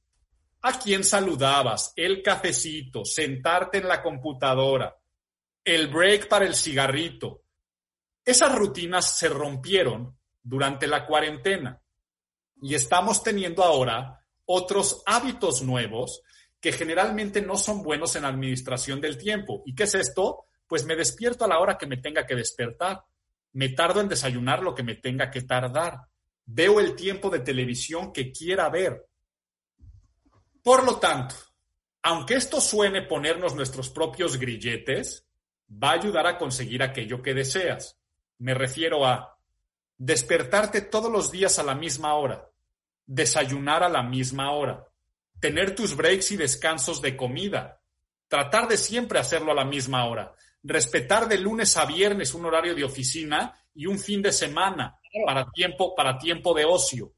Y en esos tiempos que te están sobrando, porque forzosamente te tiene que sobrar tiempo, en el momento en el que tú dices, si de esta hora a esta hora yo desayuno y de esta hora a esta hora me puse a arreglar el closet, el resto del tiempo que me está sobrando, ¿en qué lo voy a ocupar? Y te vas a poder poner nuevos objetivos con nuevas métricas. Entonces, no solamente te va a sobrar tiempo, sino vas a empezar a ocupar el tiempo sobrante en cosas que son bien productivas y en todo aquello que siempre deseabas. Aprender un idioma, pues ya voy a tener ahora mi hábito de qué día y qué hora es cuando estudio el idioma o cuáles son los días a la semana en qué horarios que le voy a destinar para hacer mi tesis. Y todo a través de una buena agenda, como decíamos, inicios, términos, todo a través de un reto en el cual yo soy mi propio policía y como decía Rebeca, me pongo post de que no me puedo fallar a mí mismo y dándome recompensas al terminar la gran satisfacción de ir pasando y avanzando por lo tanto, la última recomendación que les puedo dar es, piensa en grande, desea enorme, pero después actúa local y que la satisfacción sea también de lograr pequeñas cosas. No es voy a hacer ejercicio porque quiero tener este cuerpo y enseñas el de una modelo, de una foto, o porque quiero llegar a esto en la báscula, sino que tú festejes cada gramo que vas bajando pasa lo mismo. Es que yo voy a ser muy feliz cuando termine la tesis. No, que también te recompenses al terminar cada uno de los capítulos y tareas, actividades que tienes que hacer, porque de esta forma te das cuenta que ese éxito de hacer las cosas está en presente, porque si tú te pones a pensar en futuro, el futuro lo puedes postergar y patear cuantas veces quieras. En el presente no. En el presente tienes que hacer las cosas. Si tú no tenías, voy a limpiar el closet de tal hora a tal hora el día 4 de agosto y me voy a recompensar de esta forma, tú vas a decir, quiero arreglar mi closet y lo dejas a futuro, esa actividad a futuro la vas a poder patear cuantas veces quieras. Si lo dejas todo en presente, te vas a dar cuenta que las cosas van a realizarse y se van a hacer. De acuerdo, totalmente. No, muy bien. Ya tenemos un compromiso, Marta. Exacto. No, yo hoy seis de la tarde estoy puesta como una lechuga. Como una lechuga, ¿eh? Ahí voy, ahí... Pues no sé, tal vez también se ponen las lechugas, pero fresca va a estar y yo voy a ver eh, en tus historias de Instagram si sí es cierto a esa hora qué estás haciendo. 100%. Oye Álvaro, hay cursos en el Colegio de Imagen Pública, ¿cómo se están manejando ahorita? ¿Cómo se van a manejar ahorita en septiembre? Mira, afortunadamente para nosotros, lo que para muchas escuelas eh, fue novedad, la educación a distancia, para nosotros era una constante desde hace más de 10 años. El Colegio de Imagen Pública ofrece todos sus programas, licenciatura, maestría, doctorado, diplomados, de manera presencial, pero también a distancia. Y ahora, por supuesto, estamos dándolo todo a distancia. En septiembre, hoy hubo indicaciones de la Secretaría de Educación Pública de cómo vamos a poder empezar a regresar. Todavía hay mucha incertidumbre, pero que sepa toda la gente que nosotros como institución académica estamos ya preparados para volver a regresar en el momento que sea con todas las normas de, de seguridad. Pero no solamente eso, sino que nuestra educación a distancia continuará. Tú puedes ahora empezar la maestría, un diplomado y aunque regresemos a presencial, las cosas seguirán funcionando a distancia o de manera híbrida. Y buenas noticias porque tenemos muchas masterclass. El día de hoy eh, a las 6 de la tarde tenemos la masterclass de imagen vendedora, véndete a ti para vender cualquier cosa, en imagenpublica.mx o en nuestras redes sociales, en las mías personales, arroba Álvaro Gordoa, en Twitter, Instagram y también en, en Facebook, encuentran todos los informes para la masterclass de hoy y las que estamos dando constantemente. No se diga más. Álvaro Gordoa, rector del Colegio de Imagen Pública, en The House, autor de los libros Imagen Cool, El Método Habla, la Biblia Godínez, para que los busquen, están en plataformas. Gracias, Álvaro. Muchas gracias a ustedes, les mando un fuerte abrazo. Un placer tenerte aquí como siempre. Oiga, no se vayan, regresando, Tere Díaz es en the house. Vamos a hablar para todas las que tienen esposos o novios eh, con hijos que no son suyos, cómo ser una buena madrastra. De eso vamos a hablar al regresar, no se vayan. W Radio 96.9. Al aire. De baile en casa. Estamos donde estés. Más música, mejores especialistas, más invitados. Marta de baile, desde casa a tu casa. Marta de baile desde casa a tu casa. Hacemos una pausa. Terapia grupal con Mario Guerra.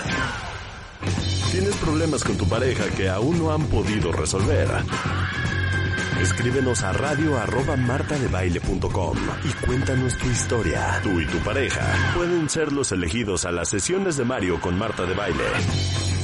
Solo por W Radio.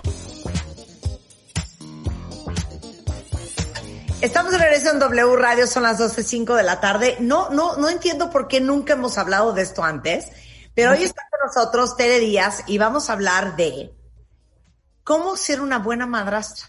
Pero a ver, ¿por qué te ocurrió hacer este tema? Porque me lo pidieron y me dijeron en los verdadazos, ve qué mal la lámpara, me dijeron en los verdadazos, oye, haz con Marta un programa. No puedo seguir hasta que no compongas tu lámpara. Es que me vuelvo muy loca con mis obsesiones. ¿Ya?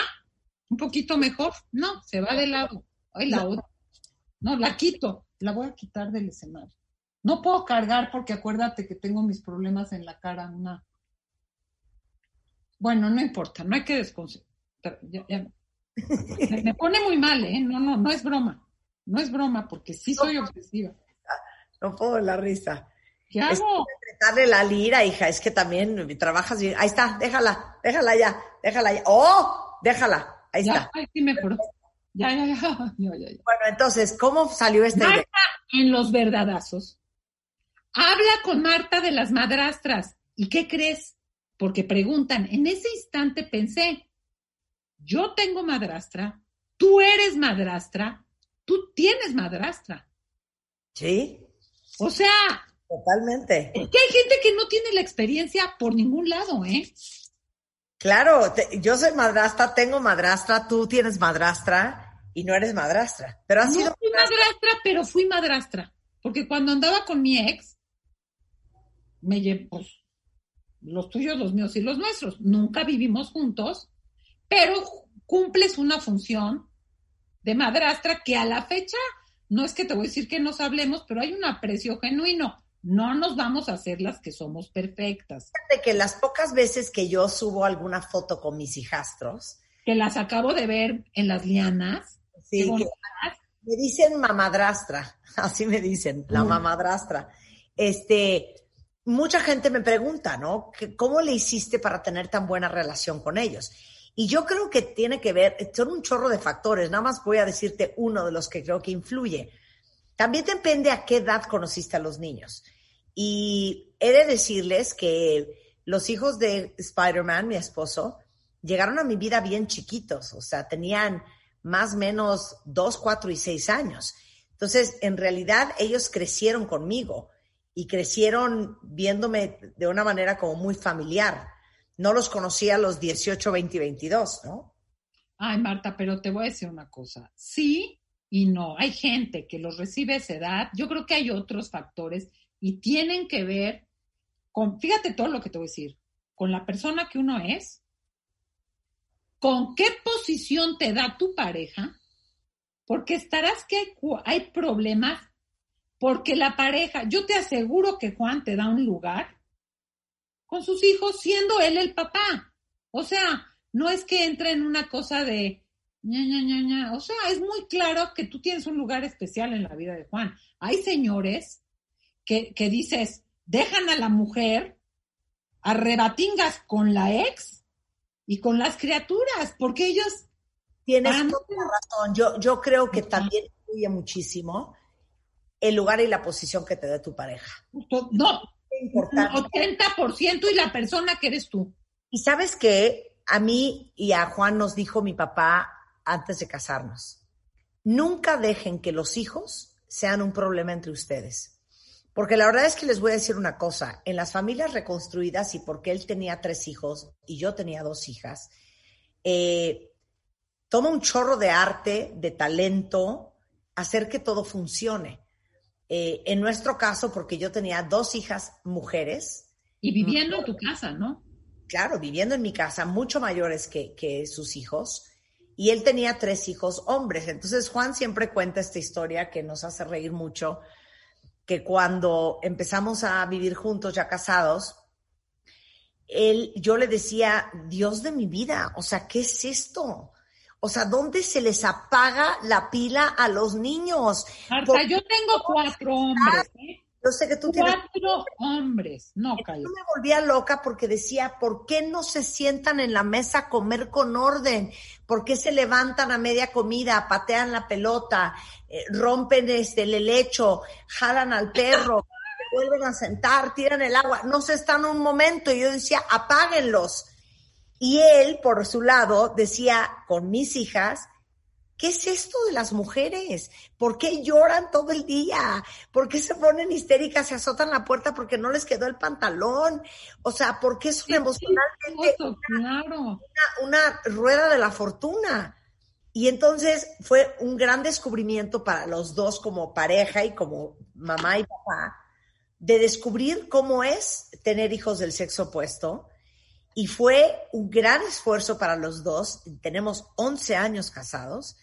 eh, de hacer que todo esto siga funcionando y que todo el mundo se integre y que todo el mundo sienta que tiene su lugar, que no haya competencia, que no haya celo, este, porque aparte los hijos de, de Juan pasan muchísimo tiempo en mi casa, no es viajan un- mucho tiempo juntos y viajan mucho tiempo juntos. Yo he visto en el Insta que estás ahí jugando con ellos en tu jardín. Sí, sí, sí. Sí. Oye, qué chistoso. Fíjate que yo cuando tengo cuatro hijos hombres, nosotras somos cuatro mujeres, Marta. Uno de ellos me decía, ¿a qué jugabas? A algo abur- aburridísimo, a comer verduras. O sea, yo decía, qué hueva correr la pelota, aviéntate, brinca, empújate, rapeleaban, ponían cuerdas de la pata de la cama y los veías bajar por la ventana. Y yo al revés, cuando no había ruido, yo decía algo grave. ¿Sí me entiendes? O sea, mientras hubiera ruido, la vida estaba bien. cuando había silencio dije, algo está pasando mal.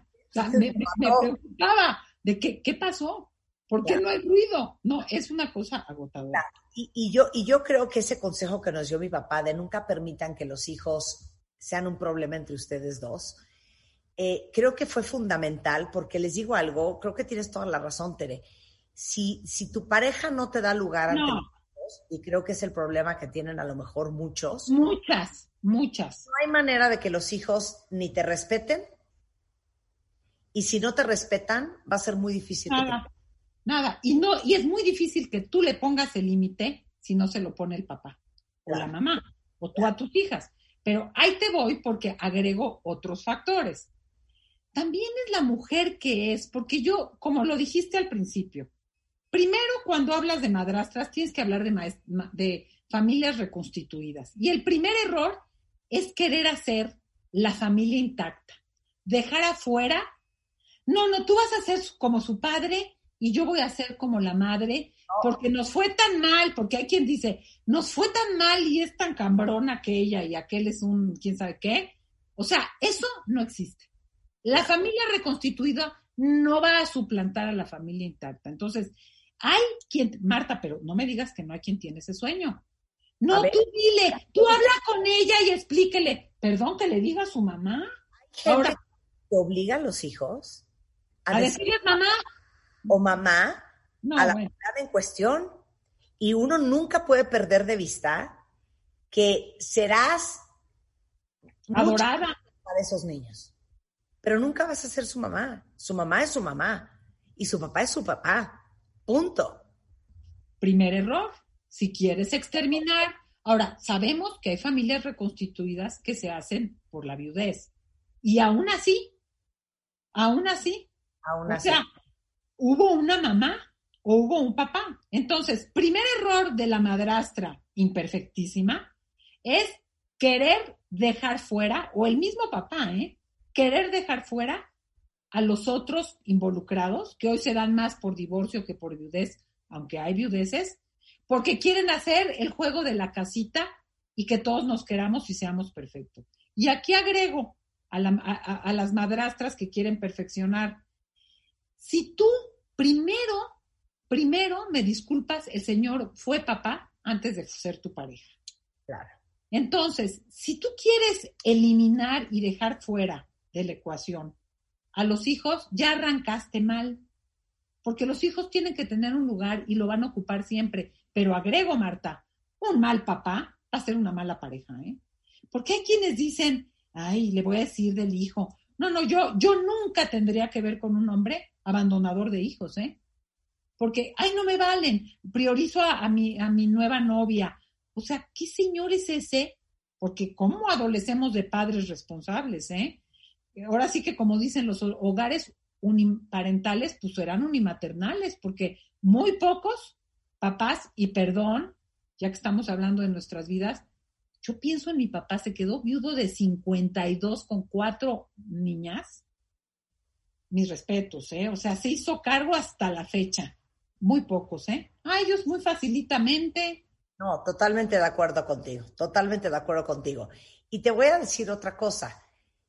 Yo creo que es muy importante darte cuenta que no eres la educadora, que no eres la mamá, ese no es tu rol, ese no es tu rol. Pero, pero, aún más importante que eso, no te puedes tomar nada personal. 200% de acuerdo. Nada personal. Sobre todo cuando hay situaciones complejas, complicadas. O sea, tú nunca debes de tomar personal si no te saludan, si te hacen caras, si no obedecen, si no siguen las reglas. O sea, no, es- no es contra ti. Marta, es que llega contra ti el producto de una gran dinámica. Pueden estar enojados porque con su mamá no sé qué, pueden estar enojados entre ellos, pueden tener un pedo con directo con el papá y claro que te rebota, pero Claro. si eres una petalito de rosa, como se decía antes, pues ni te metas en esas, ¿eh? porque de que va a haber... Te metas, Oh. oye, que el niño llegó del colegio y sabes qué, no me saludó y yo no voy a aceptar que en esta casa tu hijo no me salude. ¿Qué es eso? Nunca hay que tomar nada de lo que hacen personal, aun cuando va con dedicatoria para ti. Sí, sí. Porque en realidad es, es meramente circunstancial. Tiene que ver más con la circunstancia que personal individualmente contigo. Y te agrego otro factor. Lo que sea que se coseche en esa relación, va a tomar tiempo. Va a tomar tiempo porque el vínculo, el que ellos se vayan dando cuenta que sus papás se acomodan, que atraviesen los duelos de que ya no están juntos, porque cuando aparece otra pareja, siempre habría como la, la ilusión de que a lo mejor mis papás se reconcilian. Eso toma tiempo. Si no aguantas una carrera de, ¿cómo se le llama? De resistencia, ni te metas en esa. Porque Otra- la historia se construye con el tiempo. El tipo de vínculo, no porque ya nos casamos y yo estoy en la mejor onda, Claro. no, los chavos tienen que vivir un proceso, porque en las familias reconstituidas hay muchos duelos, Marta. Muchos Claro. duelos. Claro. Ahora, yo voy a poner otra cosa sobre la mesa. Bien. No esperes de tus hijastros lo que no esperas ni de tus hijos. 200% de acuerdo, porque a tus hijos sí les toleras cosas, pero a los hijastros no. Exacto. ¿Sí ¿Me entiendes? Claro. O No, tus hijos no te dicen, gracias, ma, qué riquísima estuvo la comida, de veras qué bárbara el esfuerzo que haces por nosotros. Tus hijos jamás te van a decir eso. ¿Por qué esperarlo de tus hijastros? Entonces, no puedes medir ni para bien ni para mal a tus hijastros con la misma vara o con una diferente vara que mides a tus hijos. Porque de repente es de, no puede ser, le acabo de comprar un globo a tu hijo y ni siquiera las gracias me dio. Perdón, a nuestros hijos les regalamos hasta casas y ni gracias dan.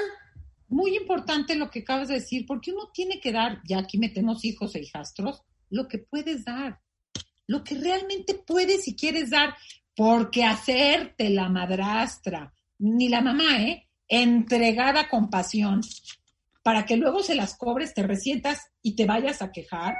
¿Sabes qué? Hoy puedo, hoy no puedo, quiero, no quiero, qué doy y qué no doy, porque si hasta los hijos te zurran a veces de decir, ¿a qué fui a comer a tu restaurante? Si yo quería ir a comer no sé qué, desafortunadamente ahorita podemos salir poco, para que acabes quejándote de que no te gustó el postre. No, pues hubiéramos ido a donde yo quería, ¿no? Entonces, 200% de acuerdo. Ahora agrego. Yo diría prerequisitos para ver si te enganchas con ese señor, porque hay cosas que si no se están trabajando en ese divorcio o viudez, problemitas, ¿eh?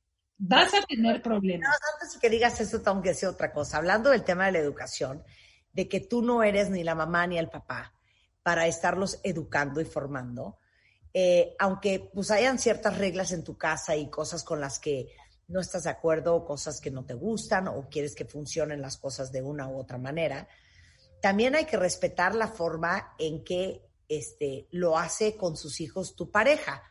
Porque de repente puedes estar casada en una relación con alguien que tuvo una educación a lo mejor mucho más conservadora y formal que tú. Juan Exacto. es mucho más conservador y formal que yo, ¿no? Wow. Yo soy mucho más China libre, no pasa nada, aquí todo el mundo fluye, este, No importa. Dice, No no, no importa. importa, ahí vale, hay que más da. Yo soy mucho menos estricta que él.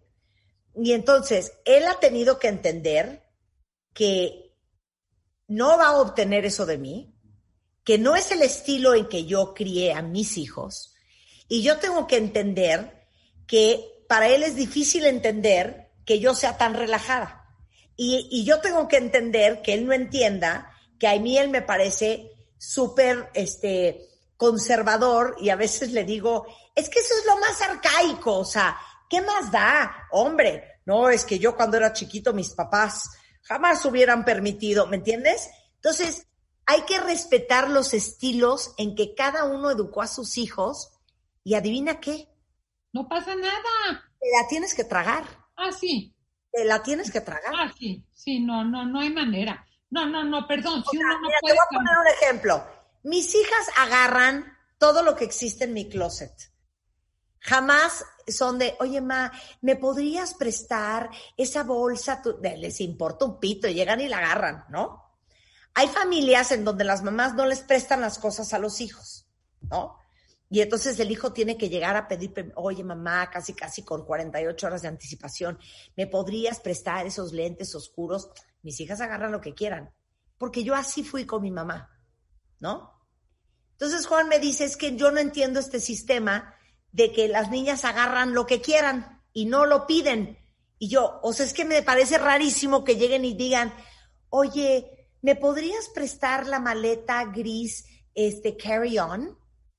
Pues porque para mí, si está en esta casa, es de todos nuestros hijos, indistintamente de quién sea el dueño, ¿me entiendes? Entonces son esas pequeñas estupideces en donde uno tiene que ser muy inteligente Muy- para ceder. ¿Ya me entendiste? Sí, sí, y para aceptar. Y a lo mejor tú dices, es que sí deberían de pedir las cosas. Ah, no, yo soy terrorífica porque ya, ya el día que necesito mi maleta, pues la maleta está en Nueva York. No, o sea, gracias. 100%. No, Y a mí eso no. me pasa todo el tiempo, pero yo con eso fluyo y no tengo ningún problema, porque así fui formada yo y así me criaron a mí. Y lo que estaba en casa de mis papás era de todos y todo el mundo agarraba lo que quisiera, ¿no? Juan tiene una educación un poco más rígida en eso. Entonces, pues él ha tenido que respetar cómo funciono yo y yo he tenido que respetar cómo funciona él. Y las veces en donde no estamos de acuerdo, pues sabes qué, we need to agree to disagree. Sí, Cada quien su vida y sus hijos. Y sabes que ya duraron 21 años, ¿eh? Que 11 años. Fíjate, Sí, yo te pronostiqué los 21. Sí, mira, 21. Pues espero que sean más de 21 porque qué flojera Sí. estar, estar soltera a los 72 años. ¿Quién sabe, eh? Hay muchas mujeres que dicen, por fin. Oye, el otro día que fui no sé con quién, con un doctor, me dice, estado civil, le digo, divorciada. Ay, pues se te nota, ¿por qué? Le digo, pues, pues que estás como que te ves más joven. Le dije, ay, gracias. O sea, hay mujeres, Marta, que no tienen la claridad que tienes tú y muchas otras que merecen un poquito de, de- de espacio, ¿eh? Pero bueno, no nos cambiemos del tema de las madrastras. Luego hablamos de esto. Venga. Quiero decir prerequisitos para ver si te metes en esa melcocha, porque te voy a decir algo, también realidades y estadísticas. Hay más mujeres solteras que anhelan tener su familia ideal, bebés, hijitos, carreola, plumitas y móviles, que hombres y dispuestos, un poquito más grandes, a echarse una segunda camada. Entonces, esas, si de por sí las mujeres pecamos de la historia de amor, de cuentos de hadas, ellas más. Entonces, échale todas, pero eche, porque si tienes hijos, ya como que le sabes, ¿no? Entonces, después del corte, ¿cuáles son los prerequisitos para ver si le vas a entrar a la vaca con todo y los becerros? Sí, tienes Corte. las ubres para entrarle. Exacto, no se vayan. W Radio 96.9. Al aire. De baile en casa. Estamos donde estés. Más música, mejores especialistas, más invitados. Marta de baile, desde casa a tu casa. Marta de baile desde casa a tu casa. Hacemos una pausa. W Radio 96.9. Al aire. De baile en casa. Estamos donde estés. Más música, mejores especialistas, más invitados. Marta de baile, desde casa a tu casa. Marta de baile desde casa a tu casa. Estamos de vuelta. Estamos en una conversación bien interesante con Tere Díaz, eh, una gran psicoterapeuta, hablando de cómo le haces para ser una mejor o una buena madrastra. Y ella tuvo madrastra, yo tengo madrastra, yo soy madrastra. Yo fui madrastra. Eh, tú fuiste madrastra también, claro. Bueno, ¿cuáles son los requisitos para saber si le entras al- con la fulana o el fulano que ya tiene hijos? ya tiene hijos. Tengas tú o no tengas hijos. Sí quiero señalar que son más soñadoras las mujeres que no han tenido porque quieren jugar a la casita y quieren como eliminar lo otro. Entonces, ahí les van. Primeras preguntas. Las familias reconstituidas, que es cualquier familia en la que alguno de los dos ya tiene hijos, viven muchos duelos porque pierden muchas cosas. Algunos ah, físicamente perdieron al papá o a la mamá, si es de viudez, pero pierden a veces estar con sus papás juntos, pierden cambio de escuela, pierden a un, a un animalito, pierden amistades conjuntas, pierden espacios. Entonces, ¿han vivido los duelos? ¿Has oído que ha habido un trabajo de recuperación? Porque aquí no aplica el que un clavo saca otro clavo. O sea, la familia tiene que trabajar eso porque si no es una bombita de tiempo que te va a explotar. No, no, yo ya sabes que nos estamos medio separando, pero no, mis hijos están bien, pero yo te amo y con nosotros todo será distinto. No, no, no, no, no. Estás viendo que tus hijos atraviesen el proceso, etcétera, etcétera. Ese es uno. Se están trabajando los duelos previos, si no, te van a reventar a ti. Dos, los padres biológicos tienen acuerdos concretos y explícitos sobre los hijos, o al se va, ay, a ver qué fin de semana me toca. No, vamos viendo del dinero. No, ya me pidió, no me pidió. Perdón, para lidiar con los hijos, los padres biológicos tienen que tener acuerdos concre- concretísimos, porque si no, cada semana va a haber 16 llamadas porque no saben a quién le toca, no se pueden hacer planes, etcétera, etcétera.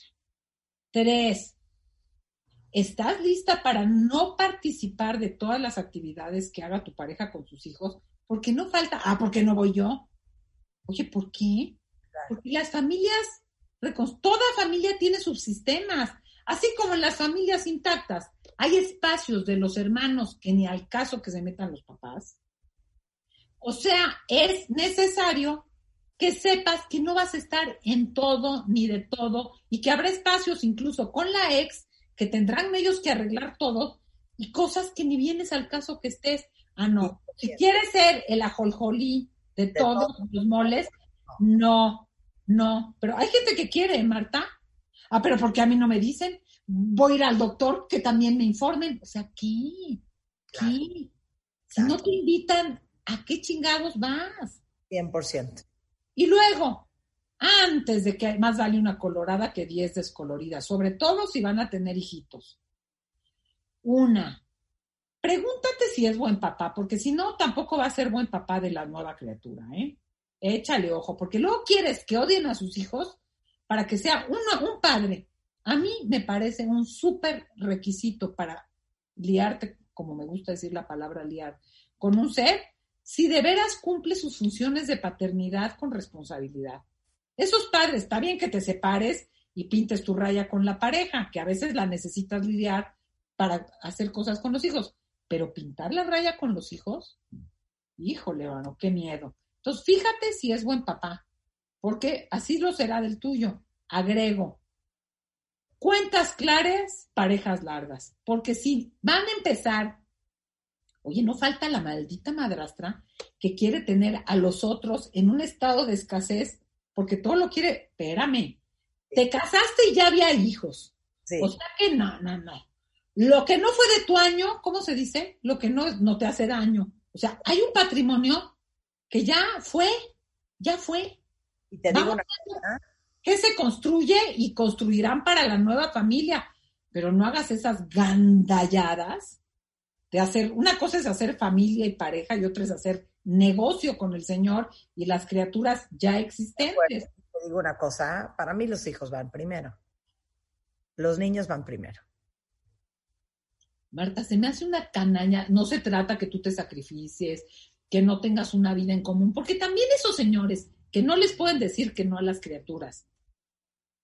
Ellos se van a ir a esquiar no sé a dónde y tú te vas un fin de semana a Huastepec. Bueno, ¿me entiendes? O sea, no le encuentro la gracia. No quiero hablar mal de Huastepec, pero estás de acuerdo, ¿no? Que nos entendemos.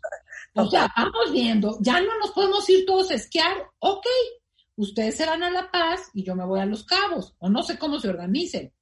O yo me voy a Huastepec y tú te vas a Metepec.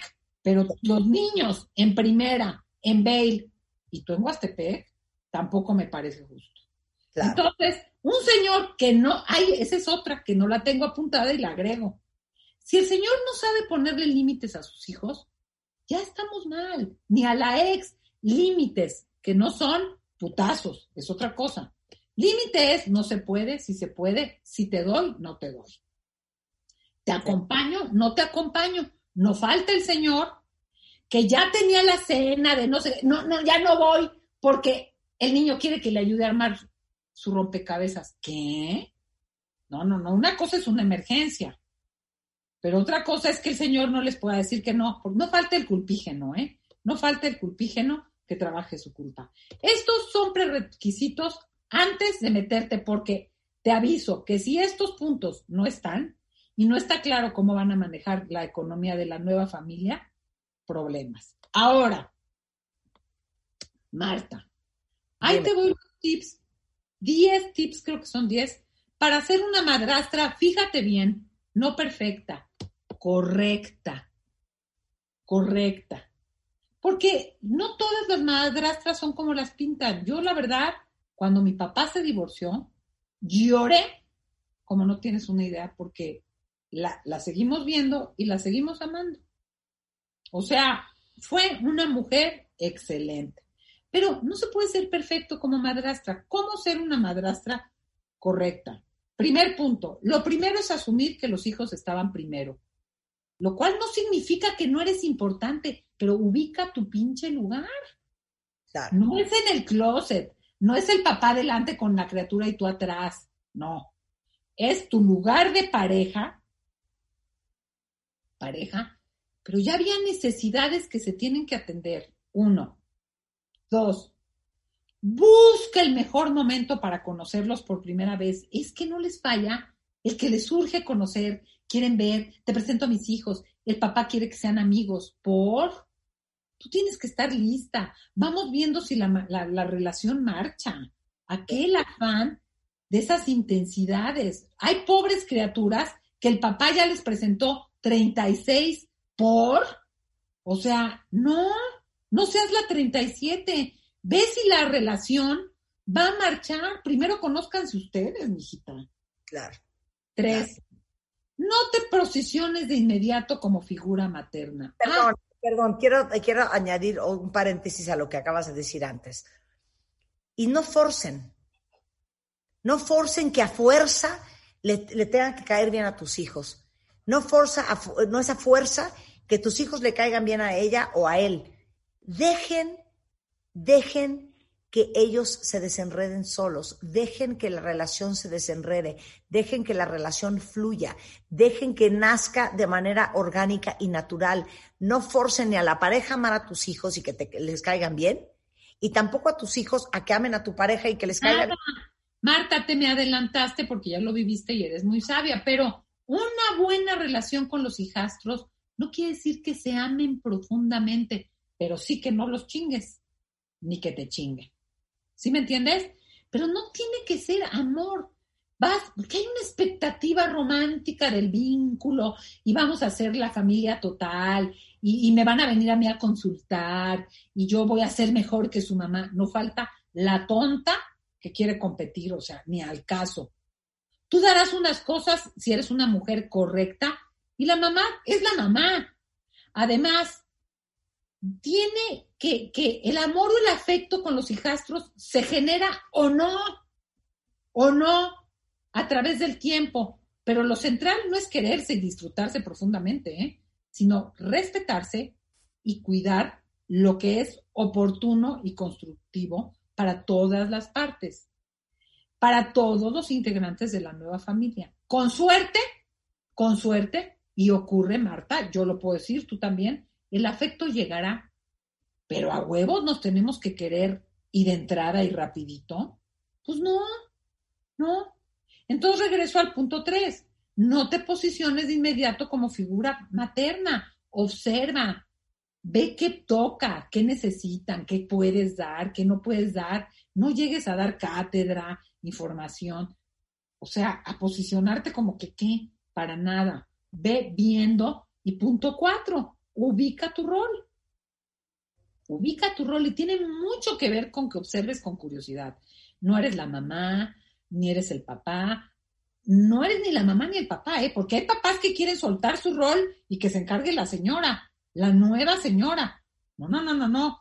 Hay que encontrar el lugar adecuado en ese sistema. Y eso no significa que no tengas un lugar o que claudiques a tus necesidades, pero ubica tu rol dependiendo de cómo se van las cosas. Es como receta de cocina, le falta, le sobra, le echo, le quito. Pero tienes que ser muy lista, si no, ni te metas en camisa, en camisa de once varas. Y aquí reitero lo que dije en el anterior, y es el 5. No asumes papeles que le tocan a tu pareja, que le tocan al papá o a tu ex. Claro. Te sobrecargas, te vas a resentir rápidamente. Los hijastros te van a decir, ¿y tú por qué me dices? ¿Y tú por qué te metes? ¿Y tú por qué preguntas? Porque estás ocupando un lugar que no te corresponde. Ni te ayudas ni le ayudas al otro a ser buen ex y a ser buen papá o mamá. Totalmente de acuerdo. Algo importante, ten claro tus límites, porque por ser linda, querida y no sé qué, debería de ser esto. Si no puedes, no te sale, sea asertiva con lo que necesitas, comparte con tu pareja. No te metas a los hijos. Oye, yo no puedo ir. Yo no quiero hacer la fiestecita en la casa. Yo no voy a ir a las juntas de la escuela. Oye, no me toca quedarme a dormir en, en esta cosa si la operan, que se quede su mamá o quédate tú. ¿Qué puedes y qué no puedes? Date cuenta de qué sí puedes hacer y qué no puedes hacer, porque si no, te vas a resentir y la pareja lo va a pagar. Claro. Y algo muy importante, Marta, que es el número siete. No compitas. ¡Ey! ¿Cómo les gusta competir? Ah, no. O por los hijos o por la ex. ¿A quién le haces más caso? Ah, a tu hija sí se la diste. Oye, uno le da cosas a los hijos que no le da a la pareja. Y le da cosas a la pareja que no le da a los hijos. Gracias a Dios. Ah, no, porque con ella bien que sí le contestaste el teléfono. A ver, espírate. No compitas. Si bien se ha de tener claro el lugar que ocupa en tu vida la pareja y tú en la vida de ella, recuerda que elegiste a alguien que ya tenía hijos y que los hijos, dependiendo de la edad, requieren ciertas cosas. Y que si hay una ex, pues hay acuerdos que se tienen que tener. Entonces, no compitas, ten claros tus límites y pide con claridad lo que requieras. Y por supuesto, ocho, van hilvanados, ¿eh, Marta? Asegúrate de que tu pareja sea la que te dé lugar. Esas que se pelean, pero con los suegros, pero con los ex, pero con los abuelos de los niños, pero con los niños, pero con la nana de los niños que no está en su casa. O sea, Juana de Arco, porque el otro señor está viendo la tele comiendo papitas. No, no, no, no, no. El que te tiene que dar el lugar es el Señor. Y tú nada más te mueves. Tú pelear batallas que le corresponden a Él, te vas a enemistar con todos, vas Claro. a ser la perra Claro. y nadie te va a pelar. Claro, pero te voy a decir una cosa, que hay muchos comentarios también en, en Twitter, o bueno, no, no sé si quieres acabar puntos 8, 9 y 10 y elaboramos. Como tú quieras, porque te puedo decir el 9 y el 10 y, y tan tan. Bueno, es que son 13, pero me voy a ir rápido. Asegúrate que tu pareja te dé tu lugar. Uno, deja a tu pareja lugares privados con sus hijos, ya lo dijimos, que hacen cosas ellos solos y a veces incluso tiene que estar la ex, ¿eh? Si pueden compartir, qué bonito, hay un libro muy bueno que se llama The Good Divorce, donde todos viajan juntos, palomita, los que pueden y lo disfrutan. Pero tú tienes que aceptar que hay lugares a los que no perteneces ni vas a ir. Ve ajustando tus expectativas a tu realidad, porque por más preparada que esté, Marta, siempre hay sorpresas, porque somos muy diferentes. Entonces, si no tienes capacidad de adaptación, va a estar con muchos problemas. Aprende a relacionarte, si se puede, cordialmente con la ex. O sea, no tienes que ser amiga, no tienen que ir a tomar café, pero ser la enemiga acérrima de la mamá de tus hijastros, no marcha bien. ¿eh? Y sortea y negocia barreras a veces con otros círculos sociales, porque muchas veces hay espacios de amigos de los hijastros o de amigos de la familia que no acabas de prefieren a la ex, entonces tú ve que puedes y que no puedes. Con eso cierro mis puntos y vamos a entrarle a, No, lo que pasa es que muchos ahorita en redes sociales dicen, oye, es que este, yo, yo no sé cómo hacerle porque la verdad es que mis hijastros sienten que yo soy la enemiga y me tiran mala onda y la mamá de estos niños, o sea, la ex de mi nueva pareja, todo el día les lava el coco y les habla mal de mí y dicen que yo soy la bruja. Yo les voy a dar mi consejo. Bien. Como caballos. Ustedes van hacia adelante enfocadas en ser amorosas, en ser buenas personas, en hacer lo correcto para esos niños. Este, porque les digo una cosa, con el tiempo todo se acomoda. Confíen en eso confíen en que todo se acomoda. Y esos niños un día van a crecer y se van a dar cuenta, ahora sí que cómo está la cosa, cómo estaba la cosa, quién es quién y, quién fue quién. Entonces ustedes, siendo, haciendo lo correcto y que nada les quite el foco de ser amorosas, cariñosas, buenas personas y hacer lo correcto para esos niños. Marta, yo te voy a decir una cosa. Ay, te fuiste, te fuiste. No, aquí estoy. Ah, es que te fuiste del sonido. Marta, yo te voy a decir una cosa, agrego. Fíjate que con el paso del tiempo y con lo que quiero a mi papá, y está en mi foto de, WhatsApp, yo te diría, la culpa del divorcio, en gran parte, no toda, de mi papá y su madrastra, fue mi papá. Fíjate, a ese grado le reconozco a ella que a mi papá le faltó ver cosas y que esa relación hasta que ella dijo, ya, bye. O sea, pero si eres de esas ansiositas, impacientitas, que quieres ya, que en este instante, que no toleras la frustración, que no sabes posponer la gratificación, no estás para ser madrastra. Porque el tiempo acomoda las cosas. Y a lo que dijiste, agrego algo.